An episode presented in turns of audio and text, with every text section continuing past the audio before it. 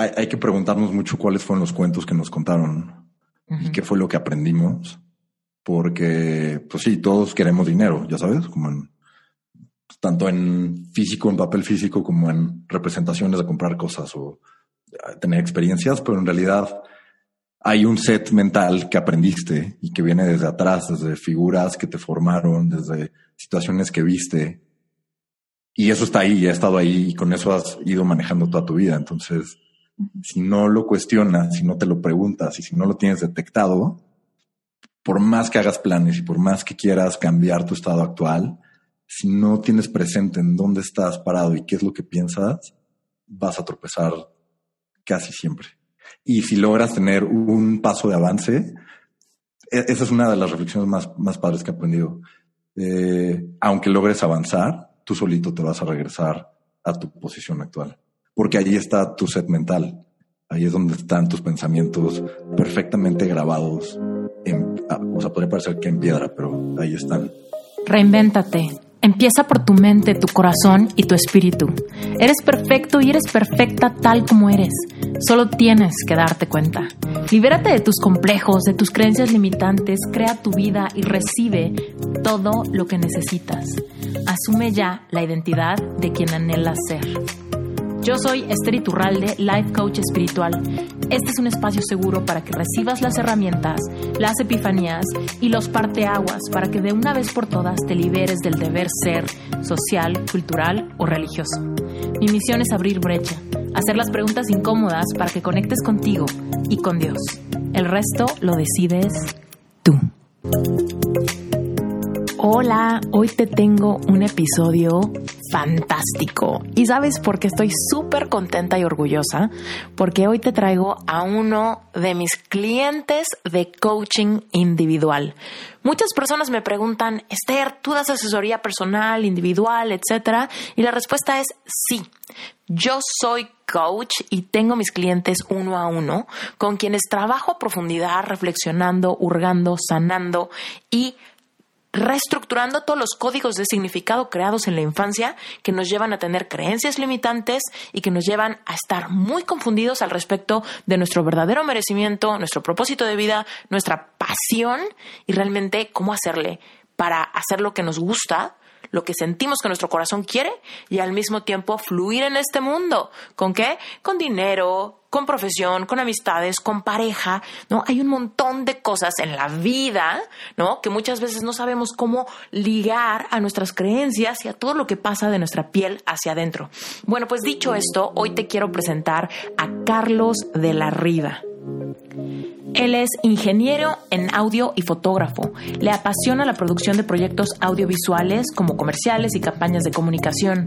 Él además tiene un proyecto personal llamado Calor de Corazón, donde a través de la fotografía análoga captura el amor que existe en cada pareja. Él se encuentra recorriendo la República Mexicana para fotografiar toda la esencia de México. Le apasiona la naturaleza y el arte. Ahora sí, Vamos a escuchar la historia de Carlos y todo lo que ha aprendido a manifestar a partir de dedicarse a echarse ese clavado hacia adentro para cambiar todo lo que haya que cambiar, todas las creencias limitantes y cualquier sabotaje aprendido del pasado para realmente convertirnos en una mejor versión. Y él definitivamente es una gran y fascinante versión. Carlos, estoy muy emocionada de tenerte en Reinventate realmente me estaba saboreando este episodio porque siento que va a ser de los, de los buenos, donde realmente vemos qué cosas están funcionando, qué sueños están manifestando y realmente cómo se siente tener un poco el control de tu realidad a través de controlar lo que pasa dentro de tu mente, ¿no? Muchísimas gracias. oye, danos contexto, danos contexto. ¿Quién eres? ¿Dónde estás? ¿Qué haces? ¿Y cómo es que tú y yo nos conocemos? Ok, eh, pues soy Carlos de la Riva, vivo en la Ciudad de México. De profesión soy ingeniero en audio y actualmente estoy cursando la licenciatura en administración. Eh, durante varios años estuve muy metido en temas de audio, pero como que las inquietudes de la vida me fue llevando hacia otro lugar y ahora estoy, en eso. Eh, actualmente tengo un trabajo de oficina y llevo un par de años formalmente tomando fotografías y estoy en el estoy en el momento de hacer un, o sea, hacer que, que la fotografía se vuelva ya algo tangible y real y que genere ingresos. Me encanta. Ok. ¿Y cómo nos conocemos tú y yo? Nos conocimos, eh, um, me parece que la primera vez que te conocí fue en enero de 2017 en una plática que diste en una oficina de iOS en la Ciudad de México. Este, me acuerdo que me invitaron a una plática, o sea, el flyer era como de mindfulness en oficina. Y fue como, pues vamos, ¿no? Y me acuerdo que me hizo mucho sentido muchas cosas que escuché, como que empecé a seguirte eh, um, tiempo después saldría el podcast y me volví muy fan. Escuché, he escuchado todos los episodios. Mm. Y este, Te agradezco mucho eso. Pero bueno, ¿qué más? Fan, de estar en, un podcast que me gusta.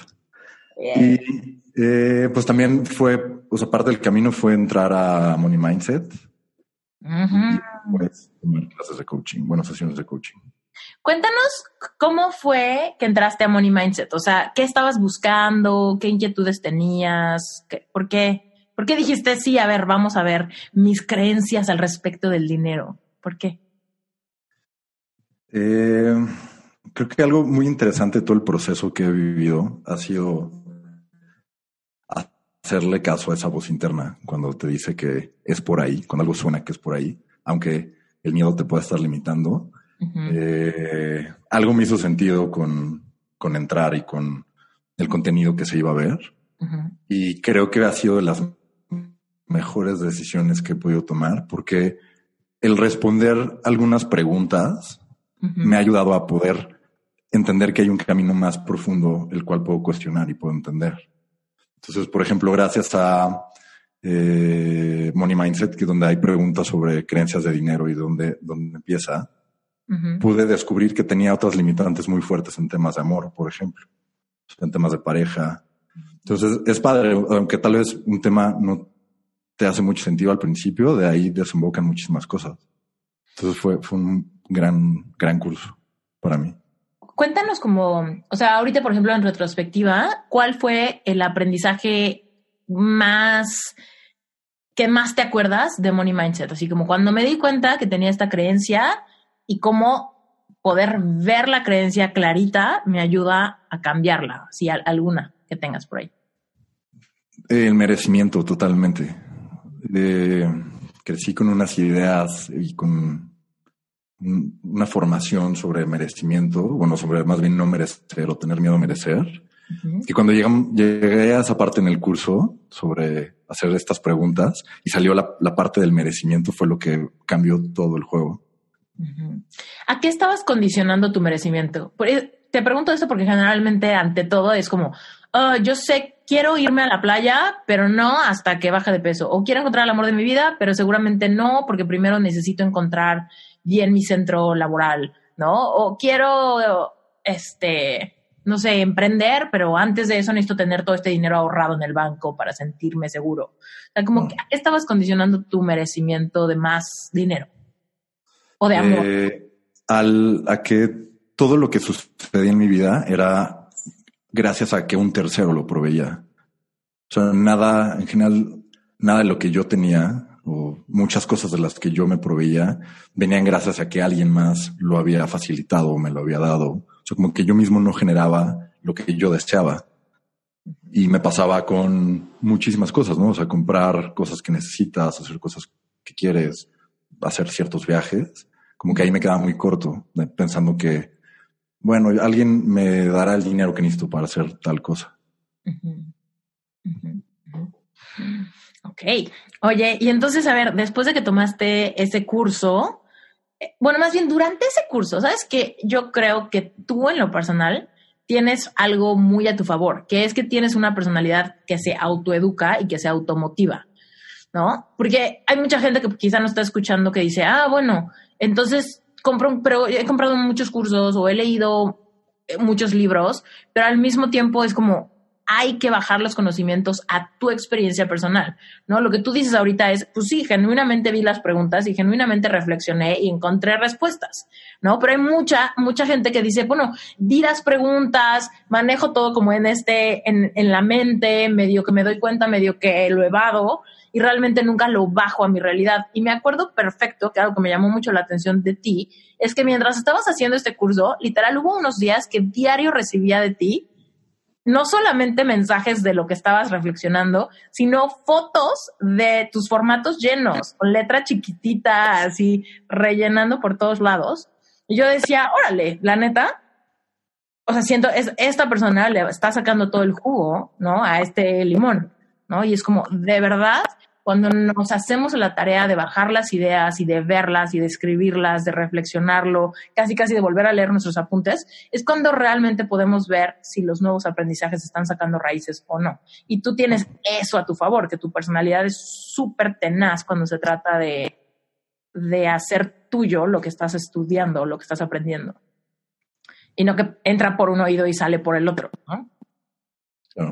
¿Qué piensas de eso? ¿Cuál es como tu, tu proceso? Cuéntanos durante este curso, ¿cuál era como, como tu disciplina o cómo le haces tú para organizarte cuando estás, además de tener una vida social, una vida familiar y un trabajo y cosas que hacer y maestría y no sé qué? ¿Cómo, cómo es que encontrabas tiempo para que en este curso no, no fuera uno de esos que entran y salen ya? Eh, o sea, sí, sí, esa es una forma de hacer que las cosas sucedan que hago actualmente.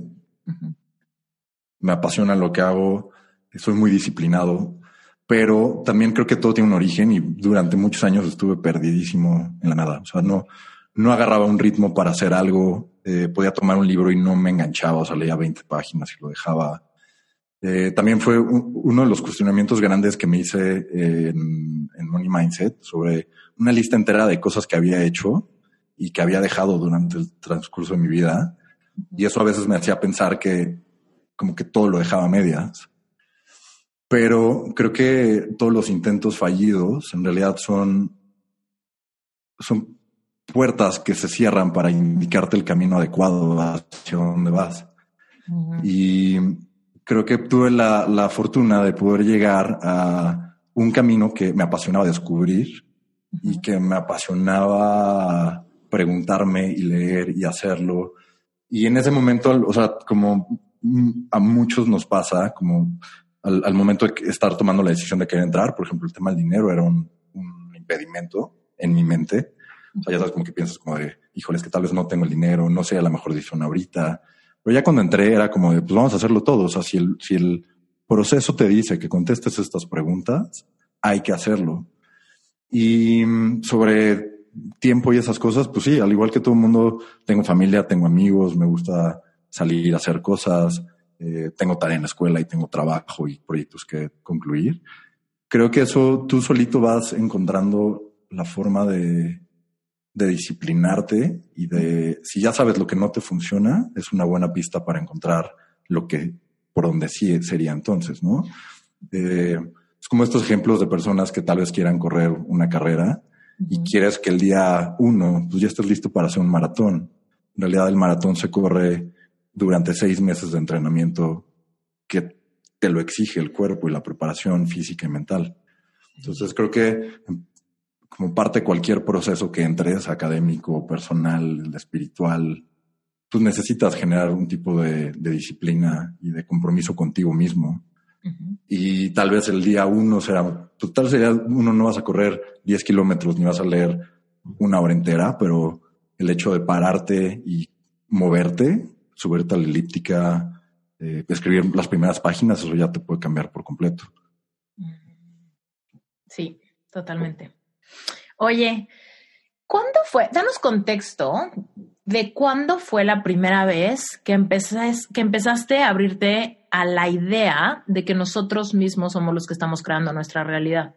Porque esto creo que, o sea, ya viene como intrínseco en el curso de Money Mindset, ¿no? Nosotros empezamos a crear una realidad en base a lo que creemos y todas esas preguntas que empezaste a contestar son las que te empiezan a llevar hacia adentro de, bueno, vamos a encontrar la fuente de mis creencias, vamos a empezar a modificarlas con programación neurolingüística y ta, ta, ta, ta, ta.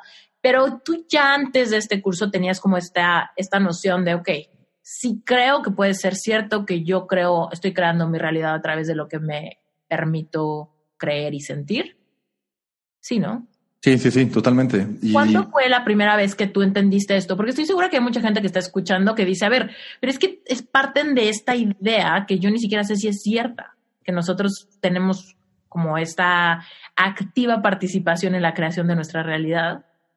¿Cómo fue que a ti te cayó esta idea por primera vez y cómo fue que fuiste tan receptivo a esto y seguir el caminito de educarte y explorar y probar y experimentar y ver si es cierto?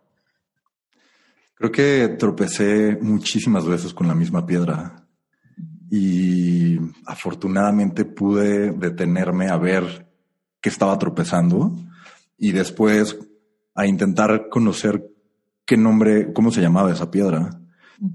Como que, no sé, pienso que todos en general en nuestra vida tenemos una piedra con la que siempre estamos tropezando continuamente y no, no lo alcanzamos a ver, o a veces ni siquiera lo queremos entender, pero a partir, a partir de muchos episodios que sucedieron en mi vida, que se repetían continuamente y que a veces hasta se repetían en diferentes zonas geográficas, o sea, que decía como, wow, como aquí donde nadie me conoce, soy nuevo, me estoy encontrando con los mismos problemas que tenía en, en la ciudad en la que vengo.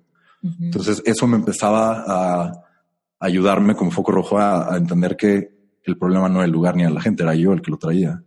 Entonces, a partir de ahí como que empecé a, a, pues a buscar libros, a encontrar como referencias y hacerle caso a la voz interna que me decía como, oye, pues tal vez ese libro puede sonar interesante, tal vez de ahí puedes sacar algo. Este, pues no sé, tal vez vea esa plática, algo, algo puede haber, algo me está vibrando.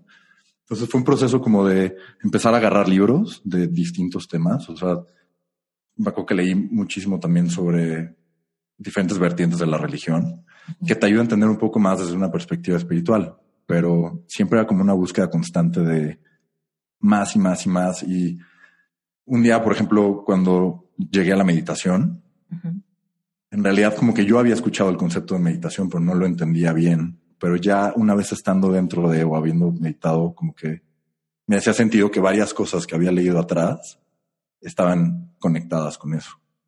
Entonces como que el camino se ha ido componiendo de ir buscando y irme dando la chance de, de abrirme a diferentes cosas. Se vale que nos des una probadita de cuáles eran estos como estas experiencias que se replicaban en tu vida, estas piedras con las que tropezabas varias veces. Sí, eh, la, creo que de las más fuertes y la que más me fue como un golpe en la cara en ese momento. Eh, yo vivía en la Ciudad de México, eh, me cambié de ciudad, me fui a vivir a Playa del Carmen y fue una transición muy interesante para mí, pero en esto que dices ahorita, como de cómo generamos nosotros nuestra vida, o sea, siempre estamos manifestando, en realidad siempre está sucediendo, pero nunca lo estamos haciendo consciente.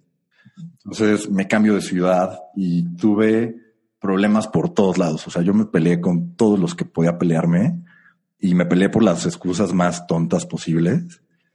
Hasta que un día eh, yo rentaba un departamento a unas personas que no vivían aquí en México, entonces tenían alguien que les ayudaba a administrar el departamento. Después un bronco, no, no, no, no, tremendo, que nos aventamos todos contra todos. Nos quedamos platicando él y yo afuera del edificio y me dice, oye, con toda confianza te puedo decir algo. Y yo así, sí, ¿qué pasó? Eres la persona más difícil que conocí en mi vida. Y fue un golpe en la cara y fue como un balde de agua fría de cómo alguien que no me conocía en realidad, o sea, llevaba conociéndolo un par de meses a lo mucho, eh, tenía una perspectiva muy puntual de mí, donde yo venía replicando problemas que venía arrastrando desde que vivía en la Ciudad de México. O sea, ese tipo de episodios de pelearme con gente y generarme ocasiones de mucho conflicto, la fui a replicar al otro lado de la República.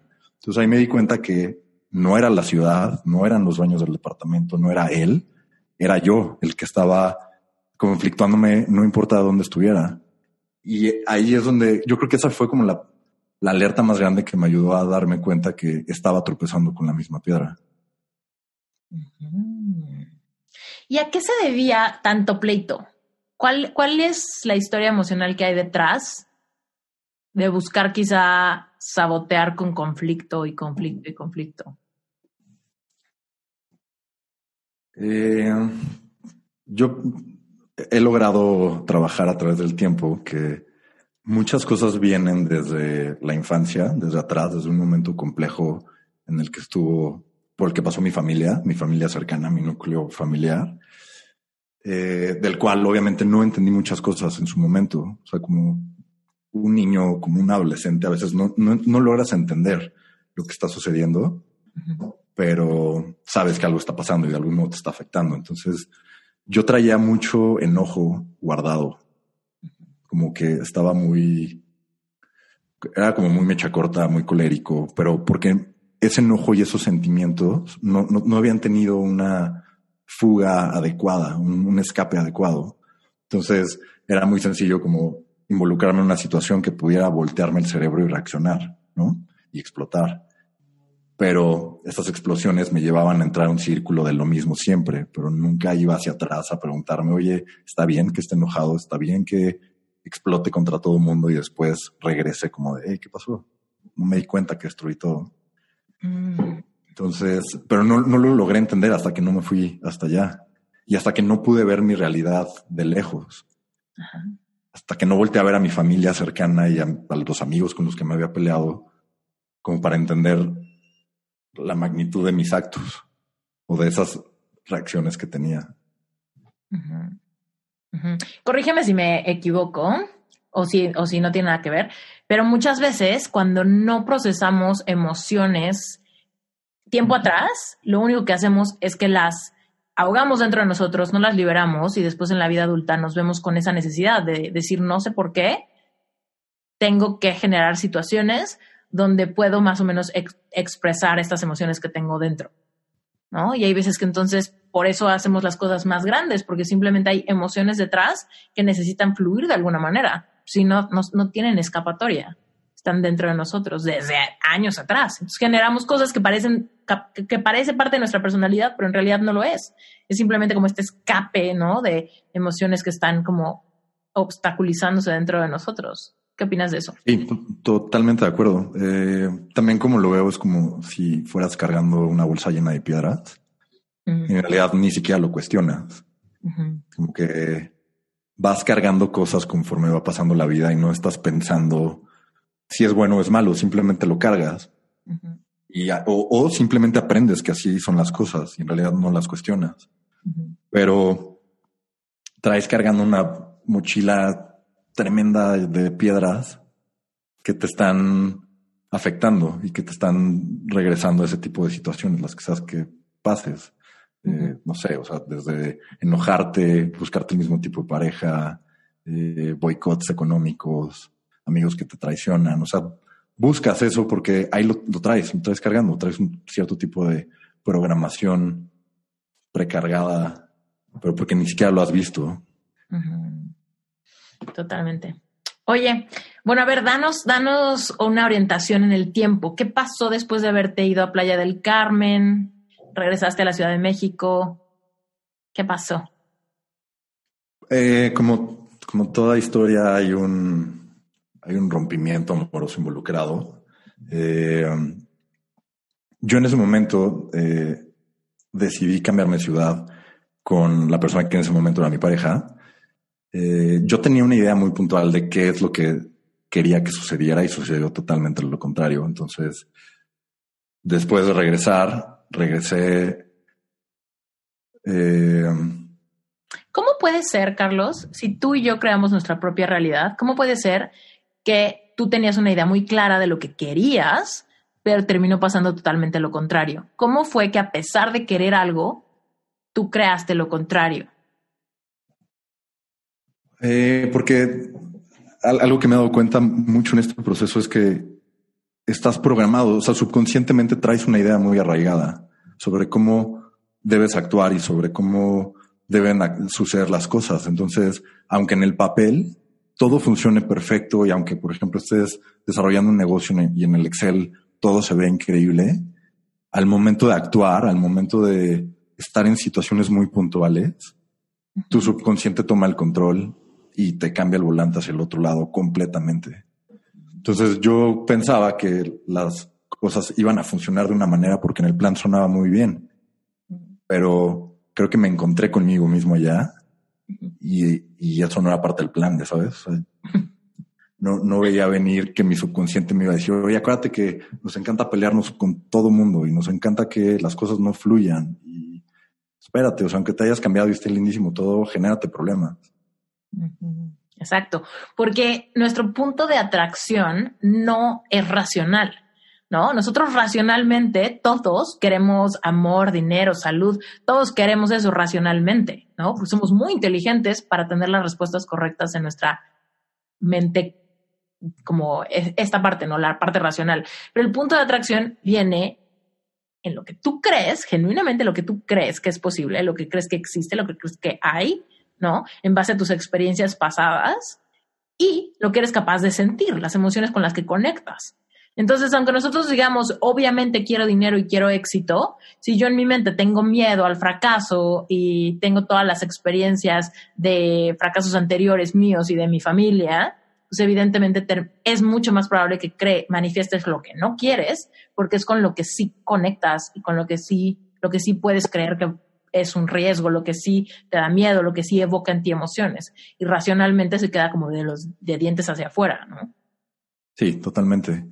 Eh, creo que hay, que preguntarnos mucho cuáles fueron los cuentos que nos contaron y qué fue lo que aprendimos, porque, pues sí, todos queremos dinero, ya sabes, como en, tanto en físico, en papel físico, como en representaciones de comprar cosas o tener experiencias, pero en realidad hay un set mental que aprendiste y que viene desde atrás, desde figuras que te formaron, desde situaciones que viste y eso está ahí, ha estado ahí y con eso has ido manejando toda tu vida. Entonces, si no lo cuestionas, si no te lo preguntas y si no lo tienes detectado, por más que hagas planes y por más que quieras cambiar tu estado actual, si no tienes presente en dónde estás parado y qué es lo que piensas, vas a tropezar casi siempre. Y si logras tener un paso de avance, e-, esa es una de las reflexiones más, más padres que he aprendido. Eh, aunque logres avanzar, tú solito te vas a regresar a tu posición actual. Porque ahí está tu set mental. Ahí es donde están tus pensamientos perfectamente grabados. En, ah, o sea, podría parecer que en piedra, pero ahí están. Ok. Bueno, entonces, a ver, truena esta relación. Te das cuenta de muchas cosas y qué pasa.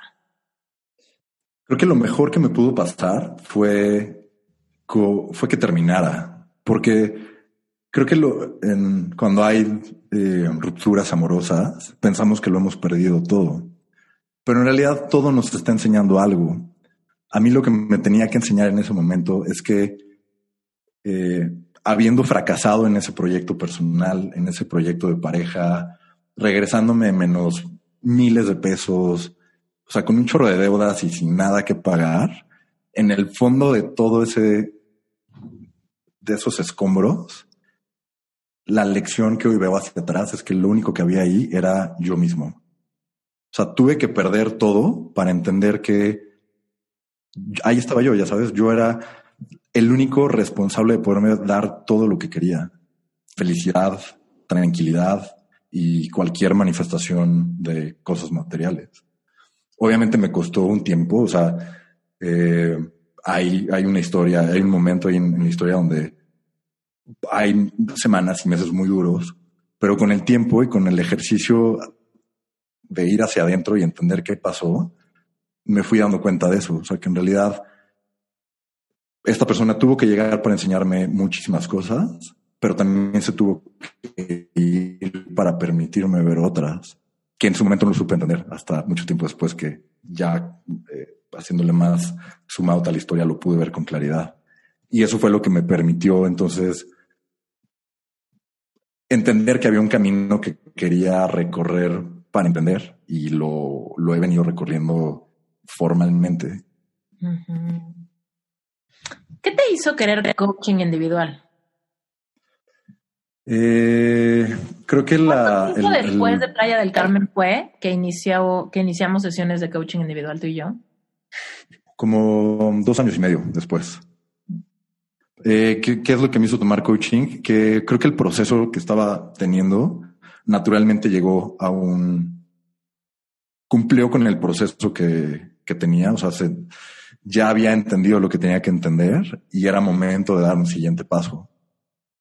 Y también fue una de las mejores decisiones que he podido tomar por el, el hecho de que hay situaciones que no vamos a lograr resolver por nosotros solos. O sea, necesitamos que alguien una persona externa, con una visión externa, nos pueda ir guiando, nos pueda ir haciendo las preguntas adecuadas como para poder llegar al punto al que vamos.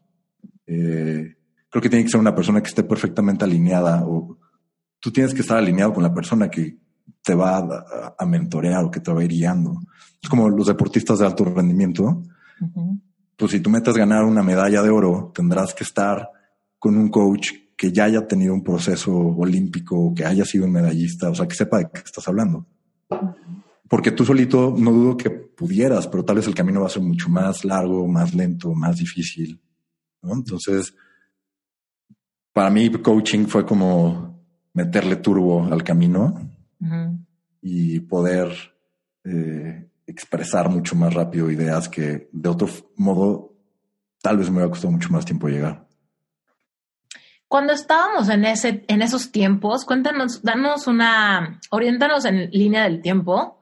Cuando inicia coaching, ¿cuáles eran las cosas que querías lograr para ir como, como entendiendo cuál ha sido todo este proceso desde esos como cuestionamientos como ya mucho más eh, literal entre la espalda y la pared o proceso esto porque ya lo tengo aquí enfrente, porque ya tengo esta sesión, porque ya lo estoy pagando, porque ya estoy en esta inversión emocional, temporal y, y económica, que dices, bueno, ok, ya no me estoy dando salida para lograr ahora sí dar este, este brinco de realidades. Cuéntanos cuál era, cuál era lo que realmente querías, qué es lo que te motivaba. Me acuerdo que en ese tiempo había un vision board, ¿no? Con muchas cosas por cumplir. Quizá hay muchas que ya están manifestadas. Cuéntanos, ¿qué querías y cuál era la circunstancia de tu vida en ese, cuando inicia coaching? Eh, el coaching inicia en yo estando en una zona de confort tremenda, muy conocida, pero muy gris, muy aburrida. Eh, personalmente buscaba y anhelaba poderme cambiar de casa y poder vivir solo, porque mi alma me lo pedía. O sea, yo necesitaba, adentro de mí necesitaba tener mi propio espacio. Entonces eh, moría por eso, no estaba viendo por dónde. Y esa era una de las cosas que, por ejemplo, estaba en el Vision Board y que tanto quería manifestar. Eh, en tema de trabajo también, o sea, deseaba que todo que, que, todo fuera como más exponencial, o sea, tener más proyectos, tener más logros, obviamente retribuciones económicas, que la fotografía pasara de ser un hobby a, a ser algo real, eh, o sea, que fuera un, negocio, algo que redituara, que diera dinero, eh, encontrar una pareja estable, eh, encontrar a alguien con, con quien poder compartir, eh, o sea, en tema de pareja, alguien con quien poder compartir. Entonces tenía como ideas muy puntuales de lo que quería. Y ya había topado, entonces ya había topado comprar, ya no, ya no estaba viendo por dónde más poder lograrlo. Oye, y cuéntanos como cuáles fueron las, los aprendizajes o las epifanías más grandes que tuviste en esa etapa de por qué no estabas teniendo aquello que quieres.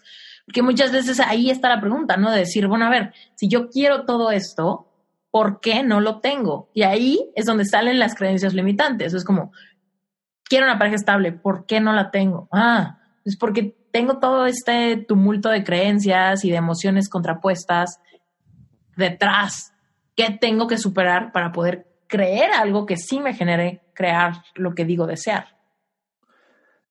Sí, totalmente. O sea, creo que llega un punto donde tienes que empujarte todavía más como para entender claramente qué es lo que te está deteniendo creo que el primer paso, o para, para, mí lo que fue el primer paso y que me ayudó muchísimo fue tener claridad de a dónde quería ir, o sea, qué quieres lograr. Y creo que ese ejercicio es muy bueno cuando logras ponerle detalle a lo que deseas en cualquier aspecto de tu vida. O sea, si deseas un trabajo nuevo, describirlo a la perfección y describir cómo quieres sentirte, qué quieres que pase, con quién lo vas a compartir, si quieres unas vacaciones, a dónde vas, o sea, todo muy puntual en tu cabeza, porque si lo echas al aire como de quiero encontrar a alguien, pues seguramente vas a encontrar a alguien, pero igual no haces clic, no te encanta, no le gustas, no se puede. Entonces, el primer paso fue tener muy, muy presente qué quería, sabía qué quería, pero me estaba enfrentando con estas barreras de, oye, ¿por qué si estoy trabajando tan fuerte en mis proyectos? ¿O por qué si en el día a día salgo y me juego la playera, ¿por qué no, no está pasando nada? ¿No? ¿Por qué conozco personas y no, no hay clic, no sucede, todo se boicotea?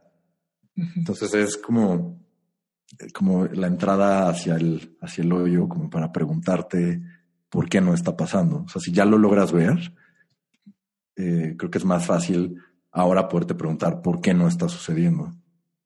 Y ahí viene totalmente tu sistema de creencias. Algo te dijeron, algo viste, algo aprendiste, que pues te lo estás creyendo y estás viviendo tu día a día con eso, que te está atando a una idea que tal vez te la dijo alguien que ni siquiera se acuerda que te lo dijo, ¿no? Eh, eh, por ejemplo, a mí me pasó que eh, una figura de autoridad en su momento me dijo que la fotografía era una tontería y me costó 14 años no hacerlo. Entonces, hasta que un día dije, no, pues, ¿por qué si me gusta la foto no voy y me compro una cámara y hago fotos? O sea, hacerlas, pues hay que darle. Entonces, me di cuenta que el, la creencia o, la idea que tenía un tercero afectó directamente en mi vida por una cantidad considerable de tiempo. Y creo que a veces... No, dale, dale. Tú. Creo que a veces pasa mucho eso, como que eh, vivimos el miedo de otras personas y la gente nos habla a partir de sus creencias y como son esas personas de autoridad, pues se las, compramos completamente. Y entonces por eso hoy hay personas que cualquier tipo de adjetivo es malo, ya sabes, seas alto, flaco, lo que sea. Eh, no estás haciendo lo que quieres porque alguien te dijo una idea que a ellos no les hacía sentido. Entonces, hoy en día hay fotógrafos que viven de la fotografía y generan una cantidad de ingresos muy interesante, a mí me hace sentido, a esa persona no le hace nada sentido. Entonces, como que a veces también tenemos que cuestionar lo que nos dicen y lo que aprendimos. Exacto. Y hay algo muy interesante acá. O sea, tenemos que entender que racional, o sea, nuestra mente racional y nuestra mente subconsciente están completamente separadas. O sea, porque estoy segura, y corrígeme si me equivoco, que tú sabías que la fotografía no era una tontería. O sea, racionalmente puedes decir, esta persona cree eso y obviamente mi mente racional me dice, obvio no es una tontería. Pero nuestra mente subconsciente dice, yo sí me la creí, yo sí tomé este consejo, yo sí sentí emociones cuando alguien me dijo esto, por eso decidí creérmela. Entonces, aunque nuestra mente nos dice, no, espérate, no pasa nada, sé que la fotografía quizá no es una tontería, nuestra mente subconsciente es la que nos evita tomar acción porque realmente sí hay una creencia oculta ahí, ¿no? Es que muchas veces la gente dice, pues es que, o sea, aunque mi papá me dijo toda la vida que el dinero es eh, la fuente de todos los males o que el dinero hace a las personas eh, malas, ¿no? Egoístas o prepotentes o cosas así, evidentemente yo puedo racionalmente decir, no, yo sé que no es cierto, yo quiero abundancia, yo quiero tener más dinero, quiero que me paguen más, quiero tener más clientes. Pero el subconsciente que sí tomó ese consejo o que sí cree que su papá piensa eso o que sí tiene miedo de volverse una persona fría, seca, prepotente, materialista, lo que sea, es la que sabotea nuestros ingresos, ¿no? Entonces, para la gente que nos está escuchando, tú racionalmente puedes ir en contra de aquello que te dijeron, o de aquello que escuchaste, o de aquello que percibiste en el matrimonio de tus papás, o en, no sé, lo que sea. Pero en realidad es la mente subconsciente la que alberga lo que es posible para nosotros. Claro, eh, puedes ver eh, muchísimas manifestaciones y no sé, o sea, se me ocurre, por ejemplo, estos ejemplos que a veces se dicen mucho de broma, pero que sí es una realidad como de, oye, es que siempre te, consigues el mismo tipo de pareja, ya sabes, como todos los hombres son iguales. No, o sea, no son iguales. Sabes que no son iguales, pero tu subconsciente te está llevando hacia un mismo patrón de acción, porque es lo que tienes grabado adentro de ti. Entonces, eh, pues no cuestionas, no cuestionas lo que aprendes, no cuestionas lo que ves, simplemente te lo dicen, lo grabas y actúas sobre eso, aunque tú sepas que allá afuera hay artistas, hay fotógrafos o hay profesionistas en cualquier ramo que generan dinero de eso, pero a ti te dijeron que eh, pues por amor al arte, ya sabes, que el arte es de hippies y que los artistas y los músicos se mueren de hambre. Pues la realidad es que no, o sea, hay músicos que viven de su pasión, expresan lo que sienten y aparte ganan toneladas de dinero. Y así en cada profesión. O sea, ahí vemos gente que baila y se expresa, pero pues no, nos dijeron que bailar era de que te ibas a morir de hambre. Entonces, vete a una licenciatura, ya sabes. Y ahí está, y ahí está todo el mal viaje, ¿no? Que hay detrás de, bueno, sí, tal persona es millonario, pero bueno, es que él es pintor, no sé qué, o bueno, es que nació en tal país, o bueno, es que en esa época, o bueno, no, o sea, nuestro subconsciente es el que saca muchísimas referencias de todo lo vivido, de todo lo aprendido, que validan nuestros miedos, ¿no? Claro. Creo que cuando algo te congela los pies para poder dar un paso, el que sea, y cuando ya tengas el business plan hecho, y sea un momento de actuar y te quedes petrificado, hay algo. O sea, eso es una señal para ir hacia atrás y decir, a ver, espérate, o sea, ya hice un plan de negocios, ya tengo todo esto armado, ¿por qué me estoy deteniendo en esto? Porque si, no sé, o sea, cualquier situación que te deje congelado es porque hay una idea que no te está permitiendo quitarle el tapón para que todo se descontrole y suceda. ¿Y cómo encuentras esa idea? ¿Cómo encuentras ese eh, tapón? A, mí algo que me ha ayudado muchísimo es confiar completamente en mi voz interna. ¿Cómo la dices, algo que, Carlos? ¿Cómo tu voz interna? Eh, ¿Cómo callar ese mal viaje, dudas, preguntas, no sé qué, preocupaciones, bla, bla, bla, que todo pasa en la mente al mismo tiempo, ¿no? Hay una inmensidad de pensamientos que pasan por nuestra cabeza al mismo tiempo, al respecto de la misma cosa en la que estoy paralizado. Creo que ese mal viaje y esos pensamientos son eh, justo esas creencias o son, son creencias que te congelan como de... Eh, a veces es la parte racional, como esta falsa parte racional que te dice como, oye, no, eso que vas a hacer es mala idea. O sea, todos hemos tenido este, este momento de la corazonada, de decir, híjole, este es el momento para hacer eso. Y el siguiente pensamiento que tienes es, no, porque, ¿qué van a pensar? No, porque yo no soy así.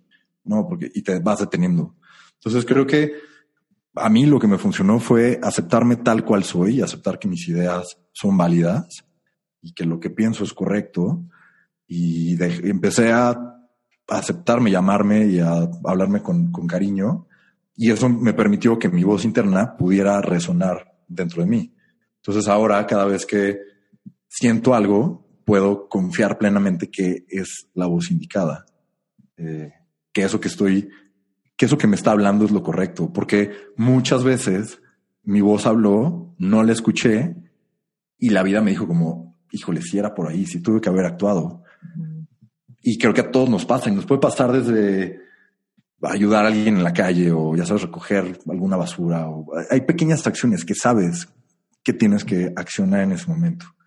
Y todo tu sistema de creencias y mal viaje te detiene eh, entonces, hoy en día esa voz interna es una gran guía, es un gran GPS que me permite decidir hacia dónde voy. Y es padre porque lo escucho y aunque mi cuerpo se detenga con miedo, sé que es miedo, ya sabes, pero sé que tengo que actuar. Entonces doy el paso, lo hago y, y la remuneración interna es mucho más grande. O sea, e-, eso que sientes cuando te escuchas no tiene precio y te da un poder enorme para que la siguiente vez lo sigas haciendo y sigas creyendo. Y además es un músculo, ¿no? O sea, cuando lo empiezas a hacer, cada vez te vuelves más hábil para notarlo y cada vez te vuelves más valiente para ejecutar lo que esta voz nos dice, lo que esta corazonada dice, lo que esta intuición nos dice, ¿no? Claro. Es, es ir creyendo cada, cada vez e irlo detectando, ir a hacerlo consciente poco a poco. Oye, Carlos, quiero que nos platiques. Ahorita mencionaste un tema de cuando empecé como a hablarme bonito y empecé como a desarrollar este amor propio. Y para los que no nos están viendo y no conocen a Carlos, pues eres una persona súper carismática. No te estoy echando guayabazos, pero eres una persona súper carismática, eres guapo, eres joven, eres capaz, estás educando un chingo. O sea, ¿no? O sea, tienes como muchas virtudes, literal, aquí, tangible, a la vista, ¿no? ¿Por qué alguien incluso con tantas virtudes y con tanto carisma necesita desarrollar amor propio? Porque igual hay muchas personas que podrían decir, ay, pues sí, para él está súper fácil porque mira todo esto, todas estas virtudes. Si yo tuviera como su escenario, quizá también sería súper fácil empezar a, a abrirme la posibilidad de escuchar mi intuición y tal, seguir mis corazonadas, porque pues tienes un escenario que aparentemente muchos pudieran ah, envidiar. Claro. Eh, híjole, creo que todos tenemos eh, esa, esa, esa opción en potencia. Eh, algo que yo me he vendido a mí mismo es que, y que diario trabajo es que mi exterior físico refleje mi interior. Porque de qué te sirve ver una cara linda si en realidad no hay nada adentro? O sea, si esa persona no tiene un buen corazón, no vibra padre, no es un buen ser humano, de nada sirve una cara. Entonces, eh, obviamente creo que la autoestima es una consecuencia de la forma en la que nos hablamos.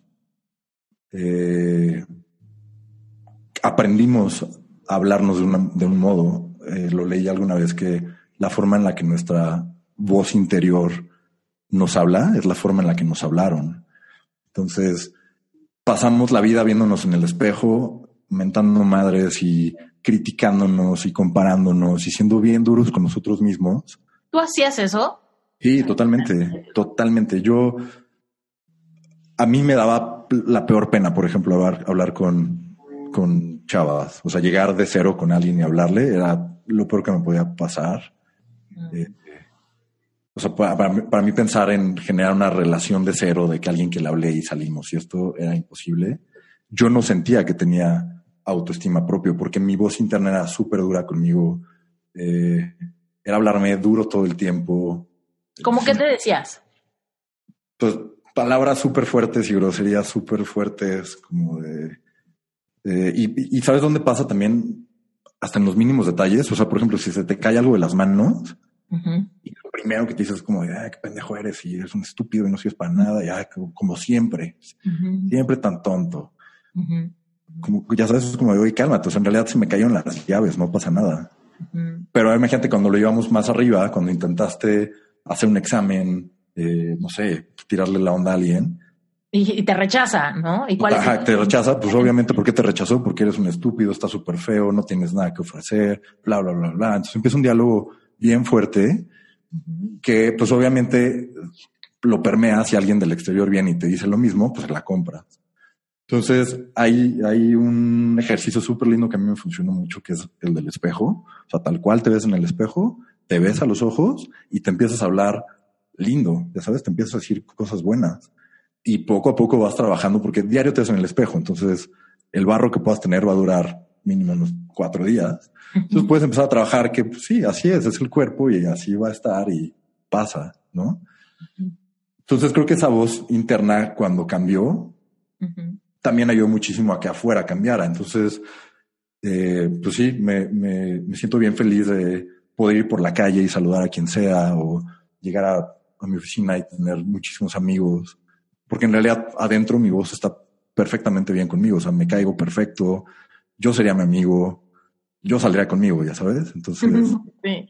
Sabes, es que lo que estás diciendo es justo como el mejor ejemplo a la frase que digo, que no me canso de decir, que es cuando tú desarrollas amor propio, tú le muestras a los demás cómo merece ser tratado. O sea, tú marcas la pauta de tu merecimiento al respecto de lo que pasa de tu piel hacia adentro ese nivel de aceptación, ese nivel de cuidado, ese nivel hasta de devoción ante aceptación total, esa lealtad feroz que debemos de tener dentro de nosotros, es esa la que las demás personas empiezan a percibir. Eso, eso que eres capaz no de racionalizar, simplemente de vivir y que te hace sentir de una manera, como dijiste hace rato, lo permeas. Y entonces cuando estás en ese lugar, ya la gente empieza a sentir cierta atracción, cierta curiosidad, cierto magnetismo ante una persona que está integrada de adentro hacia, hacia afuera. Interrumpo este episodio rapidísimo para darte contexto. Mira, Carlos ha sido cliente de coaching individual conmigo, pero como escuchaste al inicio de este episodio, él me encontró primero porque fue una conferencia que di acerca de cómo hacer mindfulness en la oficina, es decir, cómo despertar nuestra conciencia, estar presentes en el día a día, aun cuando trabajamos en un ambiente corporativo que quizás esté lleno de presiones y estrés. Después de esta conferencia fue cuando Carlos decidió comprar un curso que yo creé que se llama Money Mindset. Este curso es una joya. Te va a llevar a que escudriñes, reflexiones y encuentres todas las creencias limitantes que tienes específicamente en cuanto al dinero. Si tú quieres vivir una vida abundante y deshacerte de todas las creencias de que para ti no es posible, de que nunca tienes lo suficiente, de que el dinero nunca alcanza, este curso es para ti. Porque mira, cuando tú quieres activar las leyes universales para manifestar abundancia y dinero en tu vida, te vas a topar con que hay muchas creencias en tu subconsciente que te dicen que no es posible, que es difícil. Y todo esto lo aprendiste desde chiquito o chiquita. Entonces, si tú quieres deshacerte de estas creencias para llenarte de creencias que soporten una vida abundante, este curso te va a encantar. Acuérdate, Dios no nos creó para venir a sufrir. Dios dice en la Biblia, mira, yo vine a darte vida, pero no vida cualquiera, sino vida en abundancia. Y es lo mismo, ¿no? Las leyes universales nos apoyan a que creemos todo lo que nosotros queremos. El problema está cuando decimos que queremos abundancia, pero actuamos desde una emoción de escasez. Entonces, bueno, sin más por el momento, ya regresemos al episodio, pero si a ti te interesa tomar este curso que tomó Carlos, está en las notas del episodio y también lo encuentras en mi página web, esteriturralde.com diagonal money mindset, ¿ok? Encuentras la dirección exacta en las notas del episodio y si te quieres unir, te veo del otro lado para transformar tus creencias en cuanto al dinero y que ahora sí puedas fluir con las leyes universales para manifestar lo que sí quieres y no más de aquello que dices que ya no quieres, como esa escasez, esa preocupación y esa sensación de que el dinero nunca fluye en tu vida. ¿No? Y, creo que ahí hay muchísimos ejemplos que ahora me pasa, por ejemplo, cuando voy scrolleando Facebook, hay muchísimas personas que suben memes, videos, imágenes, saboteándose a sí mismos. Ya sabes, como, no sé, la foto de Chocha y con sus globos, como de hola, aquí estoy viéndote. Tú solito te estás echando este balde de agua fría de que eres un loner, de que nunca vas a encontrar a nadie.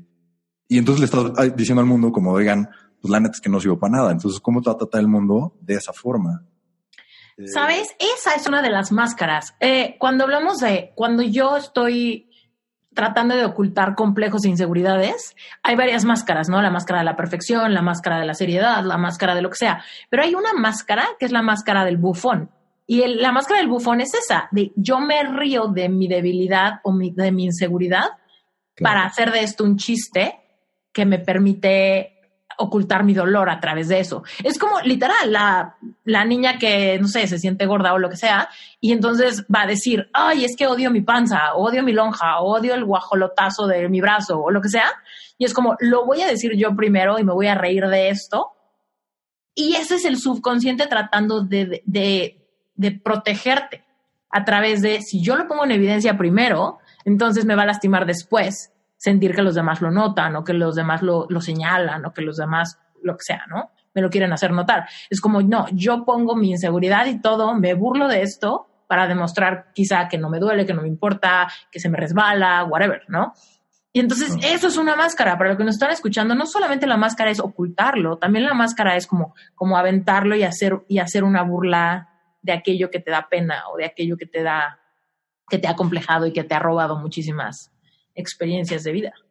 Sí, o sea, decirlo y manifestarlo es una forma de boicotearte, ¿no? Eh, no sé, o sea, que tus amigos se junten a cenar y tú no vayas porque es que yo nunca tengo dinero. No, yo no podría pagar ese viaje. Eh, todos esos, cuentos que te dices y que los estás perpetuando, pues ahí estás creando tu realidad. O sea, en realidad tu día sucede, hoy sucedió porque lo pensaste ayer. Entonces, no sé, tienes un evento importante mañana y lo primero que haces es mal viajarte y pensar lo mal que te va a ir, lo gorda que te ves y lo mal que te ves en ese vestido, pues ¿qué crees que te va a pasar? O sea, si ya estabas seteándote a que todo iba a salir mal, créeme, el resultado no va a ser diferente. O sea, no va a llegar el viento de la rosa de Guadalupe y lo va a cambiar todo. O sea, tú estás generando la película que vas a vivir. Y creo que eso es, a mí me funcionó ver las escenas de lo que quería vivir. Como, no sé, veía una película y veía una pareja besándose bajo la lluvia y decía, yo quiero eso. Y yo me veo ahí y veía estas fotos de grupos de amigos viajando por el mundo y decía, yo quiero justo eso. Y me visualizo hasta en el siguiente paso, ya sabes, como de, y si a alguien le suena un poco absurdo, en verdad inténtenlo, o sea, llegas al centro comercial, es como de, yo quiero encontrar cajón de estacionamiento justo enfrente. quiero que la persona que me atienda sea la más amable del mundo. ¿Y cómo quiero sentirme? Quiero que este trámite que voy a hacer fluya súper bien.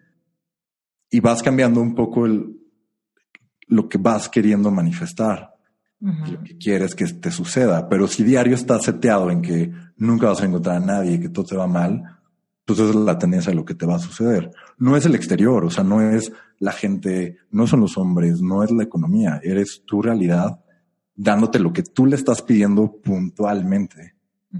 Entonces, si ya sabemos lo que no queremos, no es tan nada difícil como cambiar la página y escribir lo que sí quieres y decirlo tal cual, o sea, sin miedo y esperando que suceda. Sí, y me encanta que me encanta que todo esto, o sea, nos sigue regresando este tema de si yo me hablo bonito, o sea, si yo desarrollo ese esa autoaceptación, ese amor propio, esa autoestima, puedo ser capaz de creer que merezco tanto ese lugar de estacionamiento como ese beso bajo la lluvia, como esa abundancia para viajar. O sea, realmente el amor propio, esa autoestima es lo que me puede llevar a asumir el merecimiento de cualquier cosa que yo desee en cualquier área. Y, me encanta tu historia y todo lo que falta que nos cuentes, porque hay mucha gente que le da hueva el tema del amor propio. O sea, es como, oh, estoy, ya quiero manifestar el amor de mi vida. Y hay veces que me dicen, es que ¿cómo le hago? Dime cómo le hiciste tú. Y quizá quieren las cosas más prácticas como hacer espacio y, no sé, ¿no? Las llaves que quiero que él tenga y la corbata que quiero que se ponga un día, ¿no? Como estas cosas que nos hacen sentir como más magia en el proceso de manifestación. Pero sin embargo, si no hay un fundamento detrás de autoaceptación, de autovalía, de lealtad mental, cuando estoy emprendiendo este, este viaje de vida. O sea, si yo no controlo ese diálogo de mi crítico interno y no conecto bien con quién soy y me acepto mi cuerpo, acepto mi personalidad, acepto mi tono de voz, acepto mi altura, acepto, ¿no? Entonces todo se obstaculiza. Entonces realmente para y esto la verdad es que te lo juro que hay muchísima gente que me dicen, "Es que dime cómo, dime cómo lo hiciste tú." Y es como, "Espérate, te puedo dar la técnica, pero si tú no aceptas tu propia realidad actual, como amar lo que es, lo que hoy tienes, lo que hoy es, es tu realidad en cuanto a quién eres y las posibilidades que tienes y la carrera que estudiaste y la casa donde vives, hasta que tú no lo aceptes, no vas a poder cambiarlo. Porque entonces estás tratando de manifestar desde un punto vibracional súper volátil, donde quizás si tienes un día bueno porque, porque la dieta te está funcionando y, y hoy te sientes ligero, pues quizá ese día te vienen cosas medio buenas o te sientes que fluyes un poquito más, pero es tan volátil tu punto que no te puedes realmente anclar en esa certeza de saber quién eres y de amarte y autoaceptarte.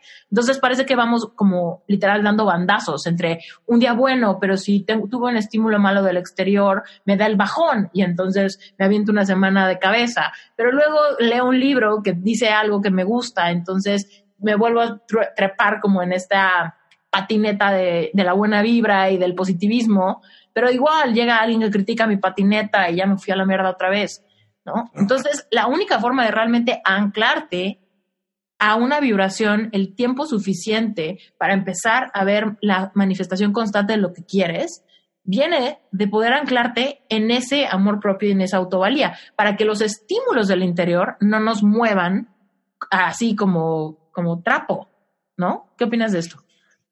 Sí, o sea, creo que como, o sea, por ejemplo, los edificios se construyen ladrillo por ladrillo y empiezas por el sótano, o sea, empiezas hasta abajo por lo que no se ve y es un trabajo del día a día, o sea, es un paso a la vez, un comentario a la vez y no hay receta secreta, o sea, si fuera fácil cambiar o si fuera fácil, eh, no sé, que, que las cosas sean tan con un chasquido, todos estarían ahí, ya sabes, no habría lecciones que aprender, no habría nada, no habría nada que corregir.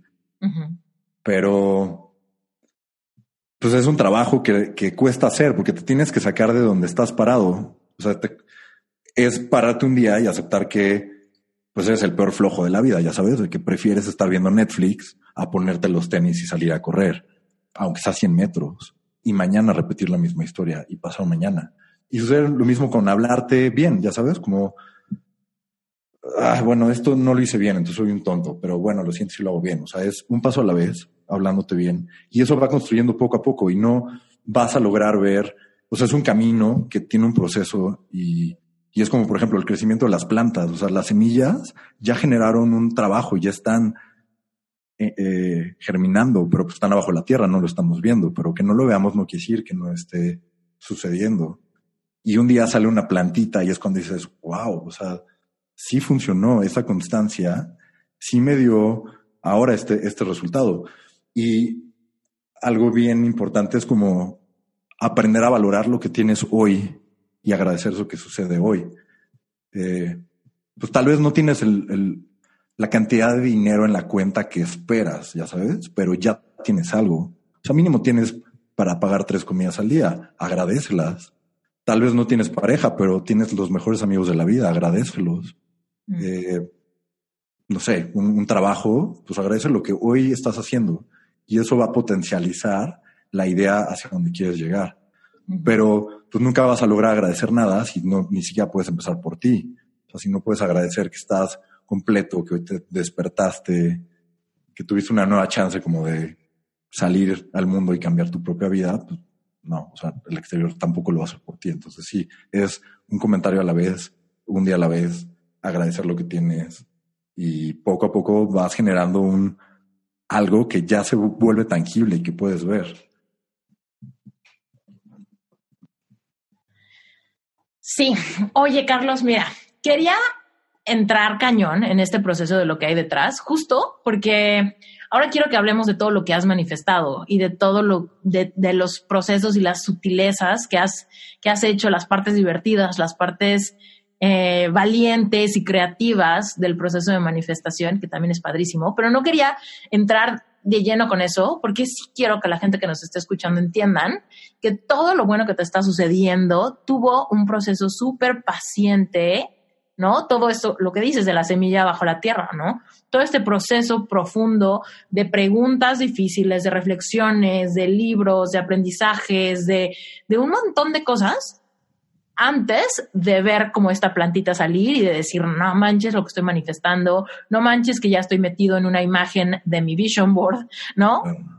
Pero entonces, eh, no, porque no quiero que la gente diga, ay, pues hice lo mismo que Carlos y a mí no me funciona, ¿no? Es como, espérate, para hacer lo mismo que Carlos tendrías que reflexionar, hablarte bonito, entender muchísimas cosas, confrontar muchísimos miedos y eventualmente el fruto viene. Entonces, cuéntanos ahora la parte de todo aquello que estabas súper decidido a manifestar, ¿cómo, ¿cómo fue que empezaste a tomar como esas acciones chiquitas que eventualmente te permitían como sentir, sentir cosas que eventualmente ya, ya las tienes como encima?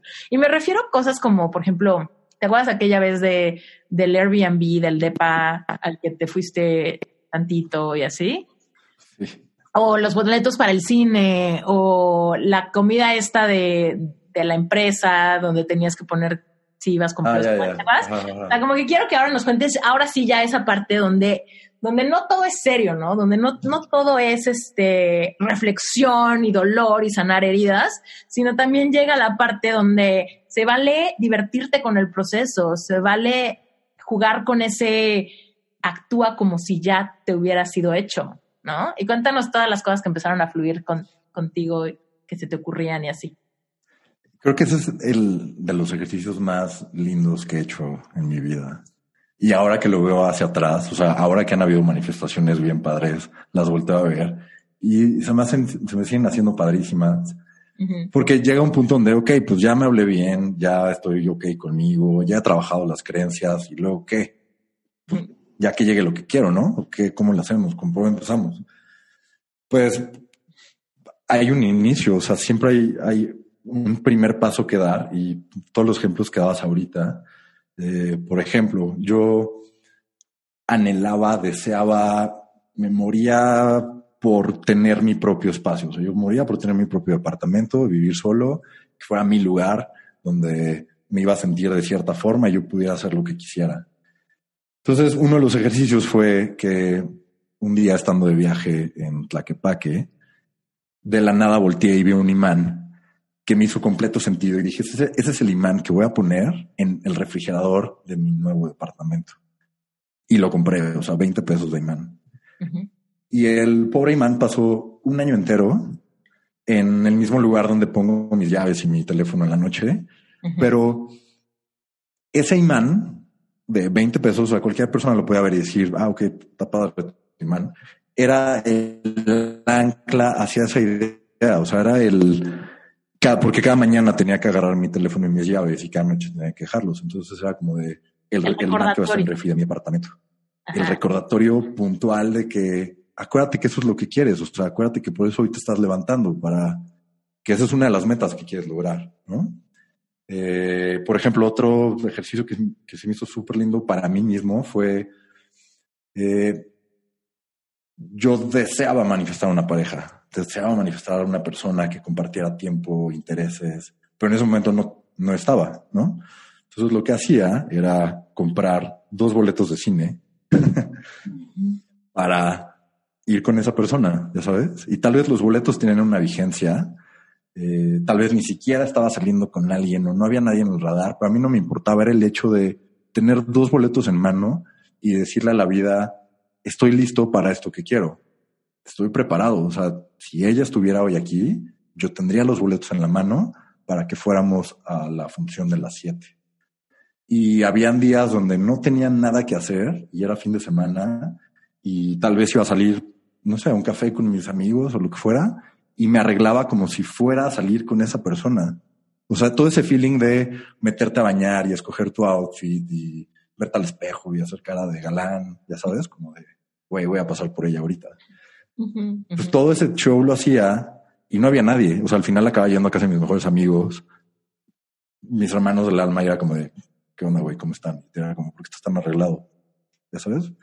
Pero no importaba, era el hecho de sentirte ahí en ese, en esos tal vez 20 minutos de arreglo. Yo estaba ahí. Y eh, pues no sé, o sea, co- cosas como de, por ejemplo, lo que decías ahorita, ¿no? La, la fiesta de fin de año de la empresa. No, no era fiesta de fin de año. Era Era, un asado o algo así. era, era un evento, era un evento donde podías invitar a, a tu pareja, esposo o esposa, lo que fuera. Algo como de conocer a tu familia o la familia. Ajá, ajá, Es, es como un día familiar que se organiza, entonces puedes llevar a, a tu familia, a novios, novias. Yo no tenía novia y entonces era como de, no me importa, dos personas. Porque a mí me hace sentido, ya sabes, era como de, si esa persona estuviera hoy acá, pues la pondría y al final acabé yendo solo, no, no pasó nada, pero la vida vio que yo estaba seguro de lo que quería lograr y la vida reacciona a lo que tú estás seguro. Entonces, pues tal vez no tienes el coche, pero cómprate el llavero, ya sabes, y tenlo ahí. O- y empieza a actuar hoy. Y esa fue una lecciones también bien, bien padres que aprendí. Como de actúa hoy como quisieras estar mañana. Porque pues, en, este ejercicio, como de describir a tu pareja ideal, describes a la persona más increíble del planeta Tierra. Obviamente haces cartas Santa Claus y escribes las mejores características que puedas encontrar. Pero cuando haces ese ejercicio hacia ti, cuando ahora volteas y es como, ok, ¿y tú quién eres? Eh, ahí es un golpe de realidad como de, ok, o sea, estoy describiendo que es la mujer más fit del mundo y que le fascina el yoga y yo soy el peor flojo de la vida y no corro ni 10 kilómetros. Entonces, pues tienes que hacer un match con lo que estás viendo, con lo que tú estás haciendo, ¿no? sí, es como esta persona que describí tan maravillosa, ¿qué está buscando? ¿Lo va a encontrar en mí? ¿Me va a ver como su, como su match? ¿O, me va a pasar de largo? ¿No? Porque esa persona que describes existe, pero esa persona que describes probablemente busca lo mismo que tú, una, su, su persona ideal, ¿no? Sí, y tal vez tú estás poniendo que es la chava más fashion de la vida y tú te cortas el cabello cada tres meses. Entonces ve hoy, córtate el cabello de la forma más heavy fashion que encuentres y actúa como si la fueras a ver al rato y te fuera a decir, me encantas, ya sabes. Mm. O sea, sal y actúa hoy como eso que quieres tener y cómprate las cosas y no pasa nada. O sea, cómprate la cartera en la que vas a meter tres mil pesos, ya sabes, diarios. Pero ya tenla. Y entonces la respuesta podría ser como, pero ni siquiera tengo para comprar la cartera. Pues tienes que empezar por algún lugar. Empieza a actuar, empieza a manifestar. Y eh, la manifestación empieza desde la cosa más sencilla, o sea, desde la poner la primera piedra en el sentido en el que sea. Sí, aquí, o sea, esta, para los que nos están escuchando, esta es la parte de las acciones inspiradas. ¿Por qué? Porque para que tú puedas atraer algo y realmente seas un match vibracional de aquello que dices querer, tienes que ser capaz de sentirte como si ya lo tuvieras. Porque es la única manera de estar en ese match vibracional, decidir cómo me voy a querer sentir con esta persona y cómo le puedo hacer para sentirme como me voy a sentir con ella antes de que llegue. yo sé que suena trabalenguas, pero espero que me estén siguiendo. El punto es que cuando tú haces acciones inspiradas, le estás, o sea, lo que está sucediendo es que activamente le estás mandando mensajes a tu subconsciente de una nueva realidad. ¿No? Porque tu subconsciente literal no sabe si estás visualizando o si lo estás viviendo, ¿no? Tu subconsciente no sabe si, si, no sé, si, si realmente tú dices, voy a comprar dos boletos para el cine y mientras los compro me voy a sentir como si de veras los estoy comprando porque tengo que pasar por ella y entonces, ¿no? O la voy a apuntar porque seguramente me va a acompañar esa comida, lo que sea. Tu subconsciente literal te está viendo poner dos personas, tu subconsciente te está viendo pagar dos boletos, tu subconsciente te está viendo comprar la decoración para tu nuevo espacio, ¿no? Entonces tu subconsciente empieza a decir ¿qué pasa? O sea, hay, algo aquí que me está mostrando una nueva realidad. Quizá me tengo que aflojar a creer diferente, ¿no? Pero también hay, un, hay una pieza importantísima, ¿no? Que es como, si ya voy a aventarme a apuntar dos personas para este evento donde me, veo y me siento, ¿se me estoy cortando? ¿Te estás cortando? ah, ya regresé. Ah, bueno, eh, fue el avión. Porque te, vi congelado y me congelé también. Bueno, el punto es que si te vas a animar a hacer acciones inspiradas para sentirte como si ya tuvieras esto que anhelas, si realmente le vas, vas a estar activamente moldeando tu subconsciente al decirle cosas nuevas, al fortalecer nuevos decretos, nuevas afirmaciones, nuevas experiencias, y realmente estás jugando con esta parte. Para elevar tu vibración, tienes que ser súper constante de manera que cuando llegue el día y si no va nadie y si se desperdicia ese boleto del cine o lo que sea, genuinamente no te dejes ir en un bajón. Y no digas, ah, yo que compré dos boletos para el cine y ahora que llegó la hora de la película o el día que se vencen o lo que sea, no entres en un mal viaje de no pasó. O sea, es, es un juego muy interesante que requiere mucha madurez eh, emocional para que puedas hacer estas acciones inspiradas, seas capaz de conectar con emociones muy altas, muy padres, donde visualizas esta nueva realidad, pero si todavía no llega el, momento de manifestación, el momento de verlo tangible, no caigas, no caigas en un, pues en una espiral hacia abajo de no pasó y yo estaba segura que para finales de año o para la próxima Navidad o para mi cumpleaños ya iba a tener el amor de mi vida y no está. Es como entiende que, los tiempos siempre van a ser exactos y aquello que tú buscas también te está buscando a ti, pero el punto de encuentro es el punto de anclarte lo suficiente para encontrarte. Y si, y si cada vez que hacemos una acción inspirada eh, nos desesperamos porque el imán lleva un año ahí y entonces ahora cada vez que veo el imán, en vez de elevarme a imaginar ese refrigerador que seguramente ya existe y estoy a punto de colocarlo ahí, yo digo, ah, no manches, un año y nada, es contraproducente, ¿no? Porque entonces le estoy mandando eh, mensajes de tristeza ante esta, ante esta acción inspirada que me atreví a hacer. O sea, se requiere mucha madurez emocional para que cuando hacemos este tipo de, de cosas creativas, no, no, no nos venga como esta resaca después, si no se dio en los tiempos que nosotros pensábamos. Cuéntanos, ¿tú alguna vez batallaste con esta impaciencia de decir, ¿qué pedo? Llevo haciendo esto y no, y no sucede o, o algo así? ¿Tuviste como totalmente. Cuéntanos Totalmente. O sea, no, no, o sea, esto no es magia y no fue de que compré el imán y a las dos semanas me cambié. O sea, el pobre imán estuvo un año ahí y no compré dos boletos, compré demasiados boletos.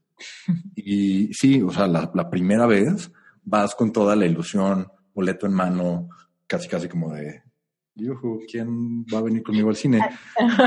Y vencen los boletos y en realidad no fuiste. Y pues ok, vuelves a comprar otro, si no vuelve a pasar, y vuelves a comprar otro, si no vuelve a pasar. Y me pasaba a veces también, por ejemplo, con, con personas con las que salía, como que sentía, me, me dio un clic, pero como que no, pero yo decía, no, ya, ya, ya, o sea, si salió conmigo fue porque ya, y de repente todo se acababa, ¿no? O sea, como que ghosting, o ya no había más, o ya no sucedía, ya como, ¿cómo? O sea, si todo estaba apuntando un poco hacia allá, entonces, lo más seguro es que va a pasar, o sea, lo más seguro es que no vaya a, a suceder algo en ese momento, pero tú nunca sabes, que eso era lo más bonito que yo podía decirme. O sea, sí, sí tuve ejemplos de días que compré los boletos que vencieron y decía, ay, al carajo, no, no sucedió, ya. Este ejercicio no es para mí. Y la siguiente vez volví a decir, bueno, está bien, dos más, dos más, vamos a intentarlo, porque en realidad nunca sabes cuándo va a suceder. Pero si tú no estás listo para que suceda, pues no va a pasar. Entonces, la vida no te va a mandar un mail y te va a decir, oye, tu pareja va a llegar el 12 de diciembre algún día va a llegar y tú estás creyendo en eso y por eso tienes una imagen tan puntual de lo que quieres, porque es el, el, destino de un mar que se puede picar muy fuerte y una tormenta que puede suceder. Entonces, si pierdes la vista, si pierdes el, el destino, pues puedes perder muy fácilmente el camino.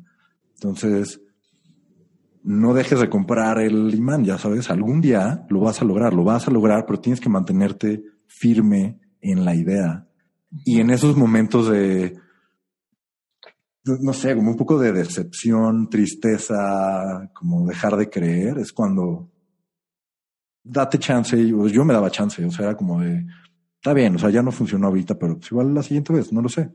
Tal vez el siguiente café al que vaya solo encuentre a alguien, pero no dejé de creérmela y de creer lo que iba a lograr. O sea, no sé, veía departamentos y decía, chances es mi departamento. Tal vez no, pero pues si no estás abierto a que llegue esa posibilidad, no lo vas a poder lograr.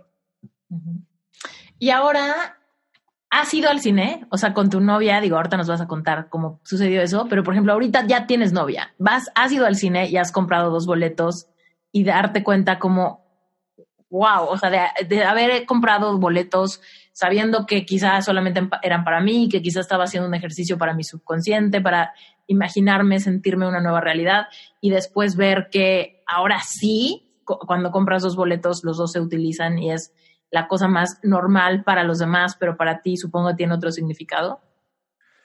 Puntualmente el cine no. ¿No ha sido? Pero porque me han sucedido otras cosas impresionantes. O sea, he vivido fotos de mi vision board que... Platícanos, descríbenos qué foto y cómo la viviste. Eh, yo, pues, yo tengo, porque el Vision sigue ahí, eh, una imagen de dos personas en la naturaleza, caminando, o sea, como que explorando, y sacando fotos.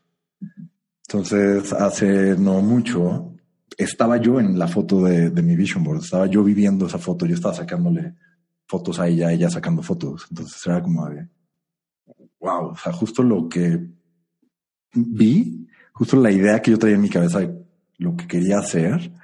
O sea, yo buscaba, yo quería una, una pareja que le gustaran como actividades al aire libre, que compartiera tiempo conmigo en, en actividades similares como la foto. Y la respuesta de la vida fue súper puntual.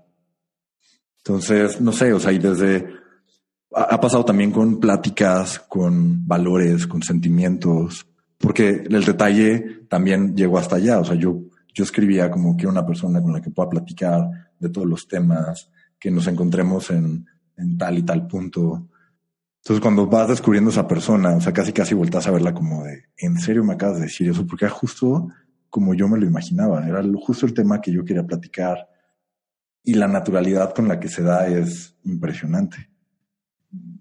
Y ha pasado eh, con eso, con el departamento, con el trabajo, con... Cuéntanos del departamento. Eh, el departamento era... el imán en, el refri? Fue lo primero que hice. Fue lo primero que hice cuando llegó el refri. y también me pasó con un cuadro. Eh, yo hace muchos años, hace como tres años, en una exposición compré un print de una obra que me gusta mucho. Ese le ganó al imán porque se llevaba tres años guardado en el, en el closet. O sea, el pobre estaba más que empolvado. Diario que lo abría como para sacar ropa era como de, ok, te va a colgar algún día, vas a ver.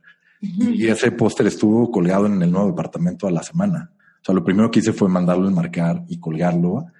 Y es un recordatorio bien padre de cómo las cosas suceden el lugar físico, obviamente el departamento es una gran manifestación, pero esos pequeños detalles que estaban buscando el lugar donde iban a terminar, hoy, hoy ya están ahí. Entonces fue, fue mágico. Ya estaba yo solo en un departamento vacío con un cuadro colgado, sintiéndome el más ganador de la vida. Y para mí hace el completo sentido que esté ahí, ¿no? O sea, para mí ese pedazo de universo es la visión que yo tenía en la cabeza. ¿Por qué, Carlos, cuando manifestamos algo, es más fácil manifestar más cosas? O sea, ¿por qué es más fácil treparte a la posibilidad de creer cuando ves algo? Digo, parece bastante lógico, pero quiero que nos cuentes tú. Creo que también es algo que se va ejercitando poco a poco. Eh, y por eso te decía, o sea, a mí me funciona hoy en día el lugar del cajón, ya sabes, o sea, obviamente quiero manifestar cosas muy grandes. He manifestado cosas grandes, pero la vida también va en los detalles pequeños. Eh, creo que cuando logras conectar un pequeño home run y un segundo y un tercero, el que viene es un poco más grande. Y al principio suena un poco ilógico el, el manifestar. O sea, tal vez alguien puede decir como, no, qué locura, eso para mí no va a servir. Pero si no te abres a la posibilidad de las pequeñas, grandes manifestaciones, no le vas a dar chance a las grandes. Y una vez que permites una y haces, corres el proceso completo de, ok, la, la sentí, la vi, la manifesté, la trabajé y se presentó. Y hoy la abrazo y la celebro. Creo que la segunda vez ya es un poco más fácil. O sea, no es que vaya a ser regalado, ya sabes, o sea, no, tal vez tendrás que correr un proceso igual, pero ya, ya estarás, como decías, con el músculo más ejercitado para que pueda suceder. Y tú vas a permitir que lleguen. Ahorita dijiste, cuando colgaste el cuadro, dijiste, me sentí como, ¿qué dijiste? ¿Un millón de dólares o algo así? ¿Cómo dijiste? Me eh, sentía... Como el más campeón del mundo. Es que ahí está, ahí está la respuesta. Manifiesto algo y me hace sentir tan high vibe me hace sentir tan merecedor, me hace sentir tan contento, tan cómodo, tan alineado, que evidentemente desde ahí es mucho más fácil manifestar otras cosas. Porque es cuando tú te alineas y te sientes en una vibración alta, empiezas a atraer puras cosas que te reflejan esa misma vibración alta. ¿Qué, qué pasa cuando tienes estos días de que sales y la gente te ve como de, oye, te ves muy, muy guapa hoy. Oye, qué bien te ves hoy. Qué alegre estás.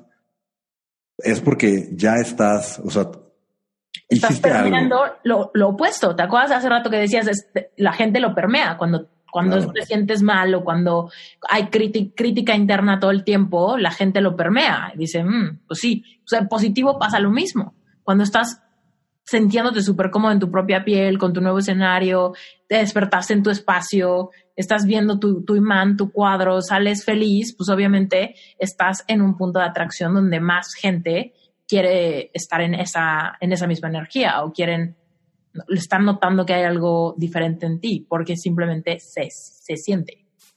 Claro, algo, algo que sí me llevó a pasar era como, no sé, te comprabas una camisa nueva o yo me compraba una camisa nueva y ese día me la ponía y me veía como con ojos diferentes, salía, me decían estas cosas y era como de, órale, qué raro, porque tan bien raros todos hoy diciéndome que, que por qué tan sonriente. Y al día siguiente me regresaba al lugar conocido. Hoy es diario, como lo dices, o sea, estás en una vibración alta, eh, te pones adjetivos como de ganador, como de me siento de un millón de dólares, me siento increíble, y vas haciéndolo día con día que pues, te permite estar conectando con esa frecuencia y estar generando y manifestando cosas mucho más continuamente, porque estás ahí, estás en esa sintonía. Entonces, normalmente lo que deseas está en una sintonía más alta en la que estás actualmente. Entonces, ya estás ahí, te estás llevando ahí, diario estás acostumbrándote a estar bien, a estar feliz, a sentirte eh, guapo, guapo por afuera, a sentirte bien por adentro, y eso permite que más fácilmente llegue lo que buscas, ya sabes. Sí, agarras patín dentro de estas cosas que ya querías y cada vez es más fácil.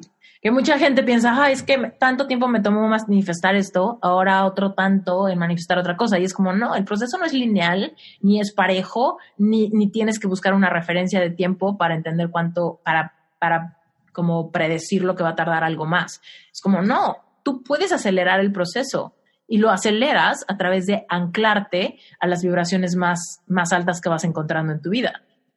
Pasa algo chingón, entiende perfectamente lo que estás sintiendo, memorízate casi casi las emociones que sientes para intencionalmente mantenerte ahí y si por algo te bajas tantito, anclarte usando el músculo de la memoria para volverme a anclar, para volver a sentirme como cuando coloqué el imán por primera vez o anclarme en cómo me sentí cuando, no sé, amanecí y me di cuenta que era la primera noche que dormía en este nuevo lugar, en este nuevo espacio, ¿no? De, eso que dices ahorita de anclarte, como ya te llevaste a un cierto nivel, ya lo viste, pero todavía no estás acostumbrado, entonces vas a regresar un poco, un par de pasos atrás. A mí el ejercicio que me ayudó y que me ha cambiado es que yo soy a mí me encanta la música, me la puedo escuchando música todo el tiempo. Entonces, por ejemplo, en tema de pareja, yo en mi deseo de manifestar, me di cuenta que habían ciertas canciones que me llevaban a ese nivel. O sea, me hacían sentirme enamorado. Entonces, lo que hice fue crear una playlist tal cual. Y empecé a meter todas las canciones que me llevaban a ese punto. Y era como de, ok, hoy híjole, qué padre sería que este viernes eh, pues tuviera novia, ya sabes, si pudiera salir a cenar con ella, cuando en realidad me acaba yendo a mi casa a leer o a, no sé, a estar con mis amigos.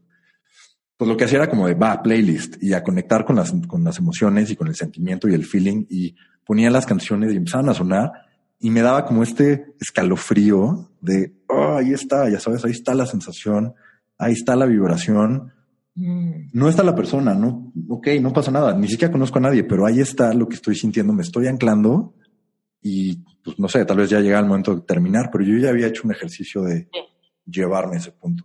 Sí, quizá todavía no está, pero soy capaz, pero ya sé cómo, se, cómo me voy a sentir cuando esté. Y también eso nos ayuda a reconocer cuando de verdad sí es, porque sé cómo me quiero sentir, porque sé el, las fibras que quiero que mueva y cuando llega y las mueve, pues reconoces perfectamente la conexión que estabas buscando. Sí, y creo que pasa en general en cualquier ámbito. O sea, si hoy aprendes a poder manejar una cantidad de dinero y te sientes bien en esa frecuencia, pues va a ser muy probable que mañana te sientas capaz de manejar una cantidad más grande, porque poco a poco te estás llevando a otros límites, estar cómodo con eso. O sea, tal vez hoy necesitas empezar a hacer un proyecto de cierta magnitud que te va a permitir sentirte cómodo con manejar proveedores, meter facturas, venderle a un cliente y mañana vas a tener que hacerlo en un proyecto del triple de grande. Que si lo hicieras hoy tal vez fracasarías porque no estabas preparado para lo que se iba a sentir en ese momento. tal vez si te hubiera salido de las manos. Entonces es como poco a poco irte llevando a incrementar esa zona de, de sentirte cómodo con eso que quieres. Entonces llega el departamento y yo ya me sentía en casa porque lo había visto 400 veces en las fotos que tenía en mi vision board de yo, o sea, obviamente yo ponía una, una foto de sillones súper cómodos y plantitas por todos lados, pero era más el feeling de entrar en esa imagen, ¿no? Era como de, yo me veo entrando, me veo sintiéndome en paz, es mi zona segura, ya llegué, aquí todo es risas y alegría. El día uno que llegué al espacio físico real, así me sentí, porque lo vine trabajando muchísimos días, bien consciente. O sea, yo estaba presente cada vez que veía esas fotos. Totalmente. Mm. Oye, bueno, y cuéntanos, ¿a quién, con quién andas? ¿Cómo, cómo reconociste estas emociones ya con alguien enfrente tuyo? Eh, ha sido un proceso súper padre, como de permitir que llegue. Y creo que lo más padre ha sido que ha llegado sin, sin buscarlo, ya sabes. O sea, no malinterpretemos que sí, obviamente lo venían pensando y manifestando, pero yo no sabía. Es una forma diferente de buscar.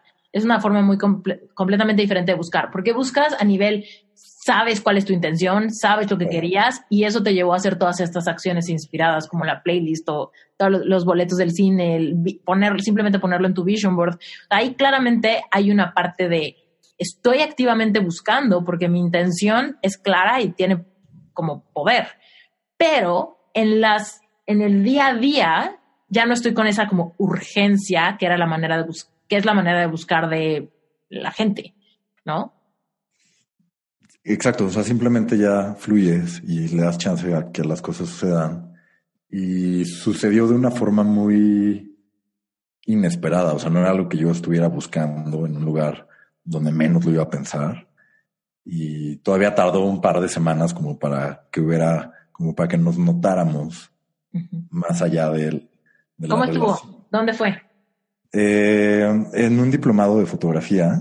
Quiero hacer un paréntesis aquí, porque chécate, la foto fue algo que tú superaste antes, ¿no? Dices que te tomó muchos años pensar en que la foto no era una tontería, ¿no? Sí, totalmente. Ahí viene como el hecho de empezar a, sanar creencias, perseguir sueños y tal, muchas veces se vuelve el mismo caminito que me lleva a encontrar otros. Porque el hecho de que tú hayas hecho trabajo de creer en el valor de la fotografía, seguir tu intuición de profundizar en eso, seguir tu intuición de quizá meterte a un nuevo curso, en su momento cuando compraste tu cámara, etcétera, etcétera, etcétera. Todo eso eventualmente te va ligando a manifestar otras cosas de otra área de tu vida.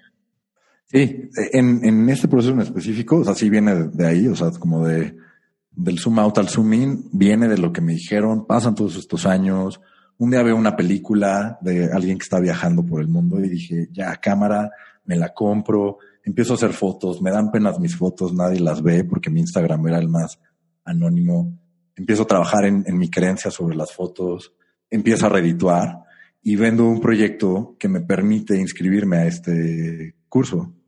De algo que me gusta hacer es como de tomar un porcentaje de mis ganancias y invertirlas en, en más educación, ¿no? O sea, en seguir preparándome.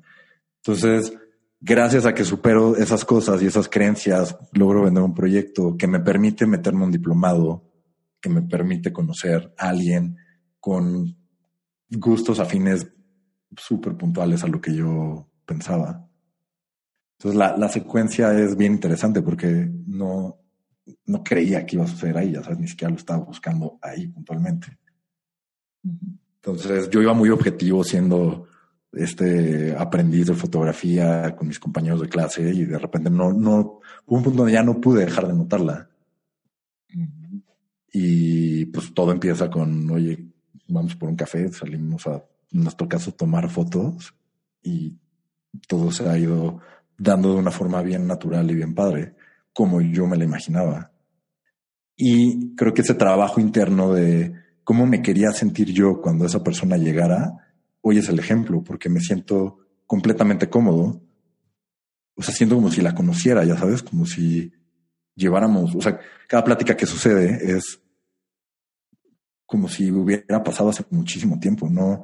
Obviamente tengo este nervio padre, pero en una comodidad muy, muy conocida, que mentalmente, o sea, mentalmente yo ya había estado ahí.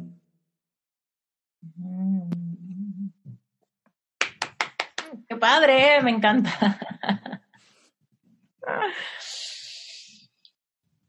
¿Qué está pasando? Danos un flashazo a tu actualidad. O sea, porque hace ratito estábamos hablando de, bueno, a ver, ¿dónde estabas? ¿En qué lugar emocional estabas cuando quizá este llegaste a decir, ah, quiero coaching porque siento que ya hay algo que no estoy viendo y quizá voy a invertir en mí y quizá me voy a poner a leer y quizá voy a ser súper tenaz en este proceso y no voy a, no voy a tirar la toalla.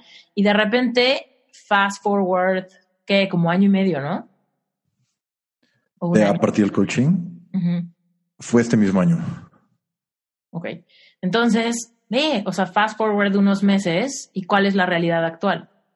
O sea, a nivel emocional, ¿cómo, ¿cómo te sientes integrado con...? Porque ya sabemos que manifestaste tu espacio, que manifestaste esta relación, ¿no? Que en el trabajo te está yendo súper bien, que hay nuevos proyectos. Pero a nivel emocional, ¿cuál es el, el brinco? Eh, pues sí es un brinco muy grande. O sea, sí me siento como en el siguiente paso, en el siguiente peldaño, donde ya hay, o sea, me siento muchísimo más seguro y más confiado en mí, lo que te decía hace rato, como confiar en mi voz y en mi intuición. Eso ya es un hecho. Entonces eso me permite hoy ser mucho más certero con las decisiones que tomo y la forma en la que quiero hacer las cosas. Eh, hoy, hoy viendo hacia atrás me siento muy feliz de lo que estoy viviendo. Volteo a ver todo este camino recorrido, todas estas fotos que colgué, todos estos ejercicios que hice y los veo con mucho amor porque es lo que me ayudó a, a poder llegar y a poder prepararme.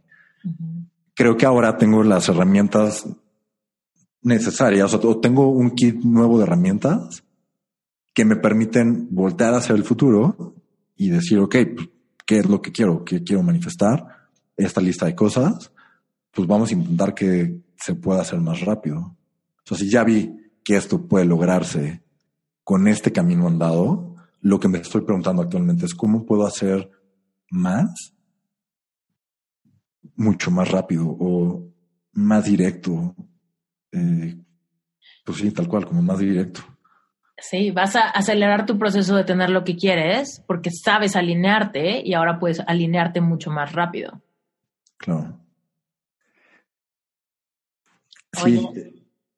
¿Qué le dirías a alguien que ahorita te diga así de, Carlos, estoy, o sea, me interesa cañón, se, o sea, siento que mi intuición me dice que yo también puedo hacer esto, que lo que estás diciendo es interesantísimo, ¿no? Que lo quisiera vivir yo, pero no manches, o sea, es que mi realidad está muy lejana a lo que yo quisiera manifestar. ¿Cómo empiezo? ¿Qué le dirías? Creo que la palabra, o sea, lo que le diría a alguien o lo que me diría a mí, a mí mismo si me pudiera ver, no sé, hace cuatro años, hace un año y medio, a principios de este año, es hazlo, hazlo, hazlo, hazlo, hazlo, confía en ti, escúchate. Ahí está la respuesta. O sea, la respuesta siempre ha estado ahí. El camino siempre lo has sentido y siempre lo has visto. Pero hay muchísimas cosas que no te han dejado verlo o no te han dejado creer en él. Entonces, determina bien, o sea, baja esa idea.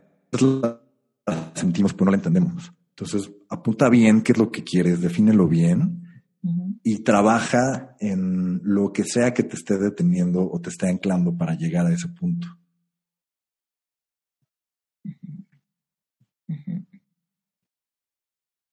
Totalmente. Sí. Y ahí yo quisiera sumar como, y hay que perderle el miedo a sentir, porque en ese proceso vas a sentir un montón de cosas, ¿no? Cuando empiezas, como lo que decíamos en la primera mitad de este episodio, es, es como, tienes que empezar por sacar toda la mugre que hay detrás de esas creencias, de esos bloqueos, de esos saboteos. Hay que encontrar qué hay ahí y generalmente sale dolor, salen resentimientos, salen enojos, ¿no? Salen muchísimas cosas que hasta que no las saques, no puedes establecer ese fundamento de autoaceptación total que eventualmente te va a llevar a creer que es posible. Si no crees que es posible, puedes tener la lista Santa Claus más increíble, pero... Claro, y esto que dicen que a mí me hace completo sentido, o sea, como hay esta frase de el desorden físico es una representación del desorden mental. Entonces, si tú hoy quisieras permitirle entrada a nuevas cosas y vas a, puede ser cualquier cosa, o sea, a ese librero, a ese closet, a esa covacha en la azotea, eh, y dices, ok, quisiera como amoldar este nuevo espacio para poner nuevos libros o hacer un estudio padrísimo, o, o, no sé, o sea, simplemente liberar, abres la puerta y ves todo el desmadre que tienes de cosas ya sabes, como libros viejos, ropa que ni te pones, las cartas de tus novios de los 15 años, cualquier cosa, o sea, sillas, botes de pintura, pero lo ves y es como de, ay, no, no, no, no, qué flojera, porque tendría que destruir. entrar ahí. Tendría que sacar, tendría que ver quién se lo va a llevar. Cierro, mejor cierro la puerta y le echo llave y digamos que no existe. Mm. Creo que pasa igual en la cabeza. O sea, tenemos un montón de recuerdos y de ideas que no funcionan en realidad, o sea, las que decidimos no ver, pero nos están quitando un espacio bien importante. Entonces, mm, creo que el camino hacia adentro, o sea, el echarte el clavado, va a requerir de valor porque sí va a doler, o sea, vas a tocar cosas que por algo fuiste a guardar ahí pero la única forma que le des chance a la vida que entren cosas nuevas, pues es sacando, o sea, es, ok, a ver, esto, esta idea, este recuerdo con esta pareja, pues sí fue lindo, fue padre, pero ya es que está en mi vida, entonces pero te dejo ir, ya sabes, porque si no te dejo ir a ti, no va a llegar alguien nuevo. Si no dejo ir esos libros que ni siquiera he leído, ¿cómo van a llevar, llegar los nuevos? ¿Cómo van a llegar ideas nuevas si no estoy refrescándome? Entonces, como conectando un poco con qué le diría a mí mismo, es toca, atrévete a tocar, porque más allá del dolor existe lo que tú quieres tener en tu vida. Pero no va a llegar si no te lo permites y si no te abres a la idea de rehacerte. Y eso es... Reinventarte, para que estemos totalmente, sí. totalmente reinventarte. O sea, si no das no, no vas a generar un nuevo tú y vas a seguir siendo el mismo que ha venido cargando con esa covacha llena de cosas. Pero le dice a la gente, oye, a ver, güey, estás bien triste, estás bien jodido económicamente, ¿por qué no haces algo nuevo? ¿Por qué no sacas esas cosas de tu covacha? Ay, no, es que tengo apego hacia ellos. Tú decides entonces. Mm. Tú decides. Eso es una realidad. O sea, nadie, nadie afuera, que hay, por ejemplo, donde yo me topaba con pared, nadie va a venir a darte lo que tú quieres. Nadie. Y a nadie le importa en realidad. O sea, nadie, a nadie le quitas el sueño, ya sabes. O sea, la gente, tus mejores amigos te podrán escuchar llorar cinco horas seguidas, colgarán el teléfono y regresarán a hacer lo que estaban haciendo y se van a dormir igual no les quitas el sueño. Entonces, nadie te va a proveer lo que tú necesitas, nadie te va a dar la respuesta que estás buscando, nadie va a accionar el botón de cambio de vida por ti hasta que tú quieras hacerlo y hasta que decidas hacerlo. Y te podrá costar dos semanas o te podrá costar 20 años de tu preciosa vida. O sea, el momento que tienes es lo más bonito que tienes. Entonces, tú decides cuánta vida te está costando ese almacenaje de tiliches, ya sabes, como de cosas que no sirven. Nadie, o sea, nadie lo va a hacer, nadie te va a decir, oye, cambia, estaría padrísimo que te veas al espejo y te sintieras bien guapa, porque en verdad lo estás. Ay, no, no, no, soy horrible, estoy súper gorda, ve estos barros, pues está bien, güey, entonces quédate ahí y a ver qué pasa. Lo más seguro es que no pase nada. Sí, totalmente. Nunca vamos a tener algo que no, que no estamos listos para recibir porque simplemente no, lo, no creemos que es posible o que no lo merecemos. Y creo que en ambas magnitudes. O sea, también recibes lo malo porque ahí es donde estás apuntando la señal, ya sabes. O sea, tú estás decidiendo conectarte a, ese canal de tele, a esa frecuencia de radio. O sea, tú ahí estás diciendo que eso es lo correcto, es lo que yo quiero para mí. O sea, que, que no me tomen en cuenta, que no encuentre una pareja como me la imagino. O sea, me encuentro puro patán o pura, puras mujeres que no están alineadas conmigo. No tengo amigos reales. Pues, ¿por qué será? O sea, ¿dónde estás conectándote vibracionalmente? ¿Dónde están tus pensamientos? ¿Dónde está tu set? para que eso te esté pasando. Entonces, si logras hacer el ejercicio de que eso no es lo que quieres, va a ser más fácil decir que sí quieres.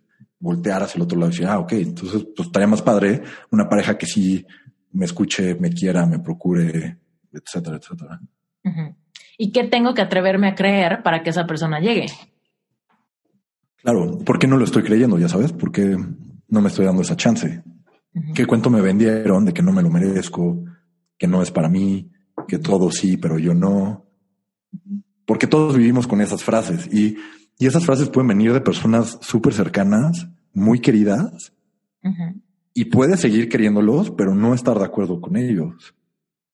A veces tu familia vive una realidad que no te hace sentido, ya sabes, y te sientes mal como de por qué creería yo algo diferente, o, o más bien, si creo algo diferente, ya no voy a pertenecer a mi clan, a mi familia.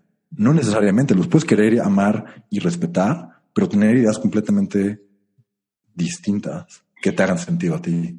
Sí, es porque tenemos un sentido a veces muy torcido de lo que significa ser leales, ¿no? A veces decimos que no puedo crecer más que mi hermano mayor, o no puedo crecer más que mi papá, o no puedo eh, hacer algo que mi mamá nunca hizo, ¿no? Tenemos como esta sensación de, lealtad que es un pretexto para quedarnos donde estamos. ¿no? ¿Cómo voy a tener un súper esposo si todas mis tías son las más divorciadas de la vida? No voy a entrar, no voy a hacer clic con ellas. Pues tú decides, o sea, al final del día, ellas están viendo su vida. La gente, la gente allá afuera está viendo su vida. Y hay unos que lo hacen muy bien y otros que lo hacen como lo quieren hacer. Algo que entendí es que, por ejemplo, todos tenemos las mismas 24 horas. O sea, desde yo hasta las personas que han hecho las, las creaciones más importantes para la humanidad. Hay algo que nos distingue, porque el tiempo tenemos el mismo, tenemos la misma cantidad de días a la semana. O sea, que me, a mí, yo es algo que me pregunto mucho, ¿qué me diferencia de ellos? ¿Dónde estoy seteado? ¿por qué yo no puedo crear un cohete como Elon Musk, por ejemplo? O más bien, sí puedo, pero ¿por qué no lo estoy haciendo ahorita? Y así va con cualquier cosa. Puedes ver a la persona al lado crear y construir una casa preciosa y tú sigues con lo mismo. O sea, al final del día, recursos, dinero, tiempo hay, pero tú no estás queriendo hacerlo. Totalmente. Carlos, creo que podría hablar contigo 40 horas de esto, porque aparte siento como una alegría muy especial de como haber estado en el behind the scenes y ver como la evolución y, todo eso. Pero es momento de cerrar el episodio. Entonces, cuéntanos si, cuéntanos dónde te pueden encontrar, porque igual mucha gente tiene curiosidad de ver tus fotos. Seguro. Eh, tengo un, emprendimiento de fotografía para parejas eh, que lo pueden encontrar en calordecorazón.com y mis fotos con una vertiente mucho más artística las pueden encontrar en instagram.com diagonal cart y ahí es donde estoy subiendo todo mi material y pues espero que pronto puedan escuchar más noticias de mí. Perfecto. Yo voy a poner esto en las, en las, notas del episodio, así que si no saben exactamente cómo encontrarlo, vayan a las notas y ahí van a estar los links. Oye, antes de que te vayas, cuéntanos, ¿cuál es un poco la historia de calor de corazón y qué está pasando? Ah, Calor de Corazón fue un proyecto bien honesto hacia mí mismo. Eh, Calor de Corazón son estas fotos de parejas principalmente, eh, donde la intención es capturar eso que existe entre dos personas, que es el amor, de una forma muy natural, muy casual, cero posado. Y fue un ejercicio muy íntimo hacia mí mismo, diciéndome, esas son las fotos que yo quiero tener. Y es el, la parte de un emprendimiento, o sea, es un proyecto que monetiza. Y la idea es que crezca muchísimo y soy muy creyente que todo el mundo debería tener una sesión de fotos así. Me encanta. Padrísimo. Gracias por haber estado en Reinventate. Muchísimas gracias. Muchas, muchas gracias. Si este episodio te gustó, te voy a pedir un favor muy grande. Por favor, ve a Apple Podcast, déjanos cinco estrellitas y déjame un review. Cuéntame qué es lo que más te gustó y cuéntame cómo le suma a tu vida este podcast. Si tú haces esto, me ayudas a llegar a más personas, ayudas a que este podcast ranquee y más personas nos encuentren de manera orgánica. Finalmente, antes de dejarte ir, te quiero pedir que reflexiones en este episodio y que realmente hurgues en tu corazón. Y si hay algo por ahí que no está sano, si tienes raíces de amargura con respecto a algo que pasó en tu pasado, yo te reto a que te acerques a Dios y puedas rendirte, dejar de cargar todas esas ofensas, humillaciones o heridas de tu pasado. Déjalas déjalas y libérate de ese peso, comienza a reinventarte y aviva tu vida espiritual. Créeme, ahí está la llave para que tú comiences a vivir una vida abundante en todos los aspectos, incluso durante las dificultades que puedas enfrentar en tu vida. Y finalmente, quiero recalcarte la invitación a que te unas a Relevante Espiritual. Relevante Espiritual es un grupo de estudio mensual liderado por mí. Cuando tú te metes, recibes contenido de bienvenida y recibes una masterclass semanal para que la reflexiones y la lleves a tu vida cada semana. Estas clases se van complicando cada semana, se van profundizando cada semana y vas a poder ver muy claramente tu despertar espiritual, cómo sanas tus heridas, avivas tu merecimiento y empiezas a manifestar la vida que quieres. Manifestar es cuando tú y yo co-creamos con Dios todos los anhelos de nuestro corazón. Pero primero tenemos que ser capaces de ver esa visión, tenemos que sentirnos merecedores, tenemos que ser capaces de creerle a Dios para después empezar a ver estos milagros, estas diosidencias, estas serendipias en la vida de todo aquel que sea capaz de creer. Acuérdate que la fe es la certeza de aquello de lo que no tienes pruebas. Así que deja de tratar de controlarlo, enfócate en avivar tu conexión espiritual esa es la llave para que puedas enfrentar todo lo que puedas experimentar en esta experiencia humana. Listo, muchísimas gracias por escuchar Reinvéntate, gracias por ser parte de mi comunidad y si tú y yo no hemos conectado, te recuerdo que puedes mandarme un mensajito directo por Instagram, me encuentras como arroba esteriturralde y si tú escuchaste este episodio, sácale un pantallazo, taguéame, mándame un mensajito directo, todos, absolutamente todos los contesto yo. Así que conecta conmigo, me va a encantar saludarte. Y bueno, pues hasta la próxima.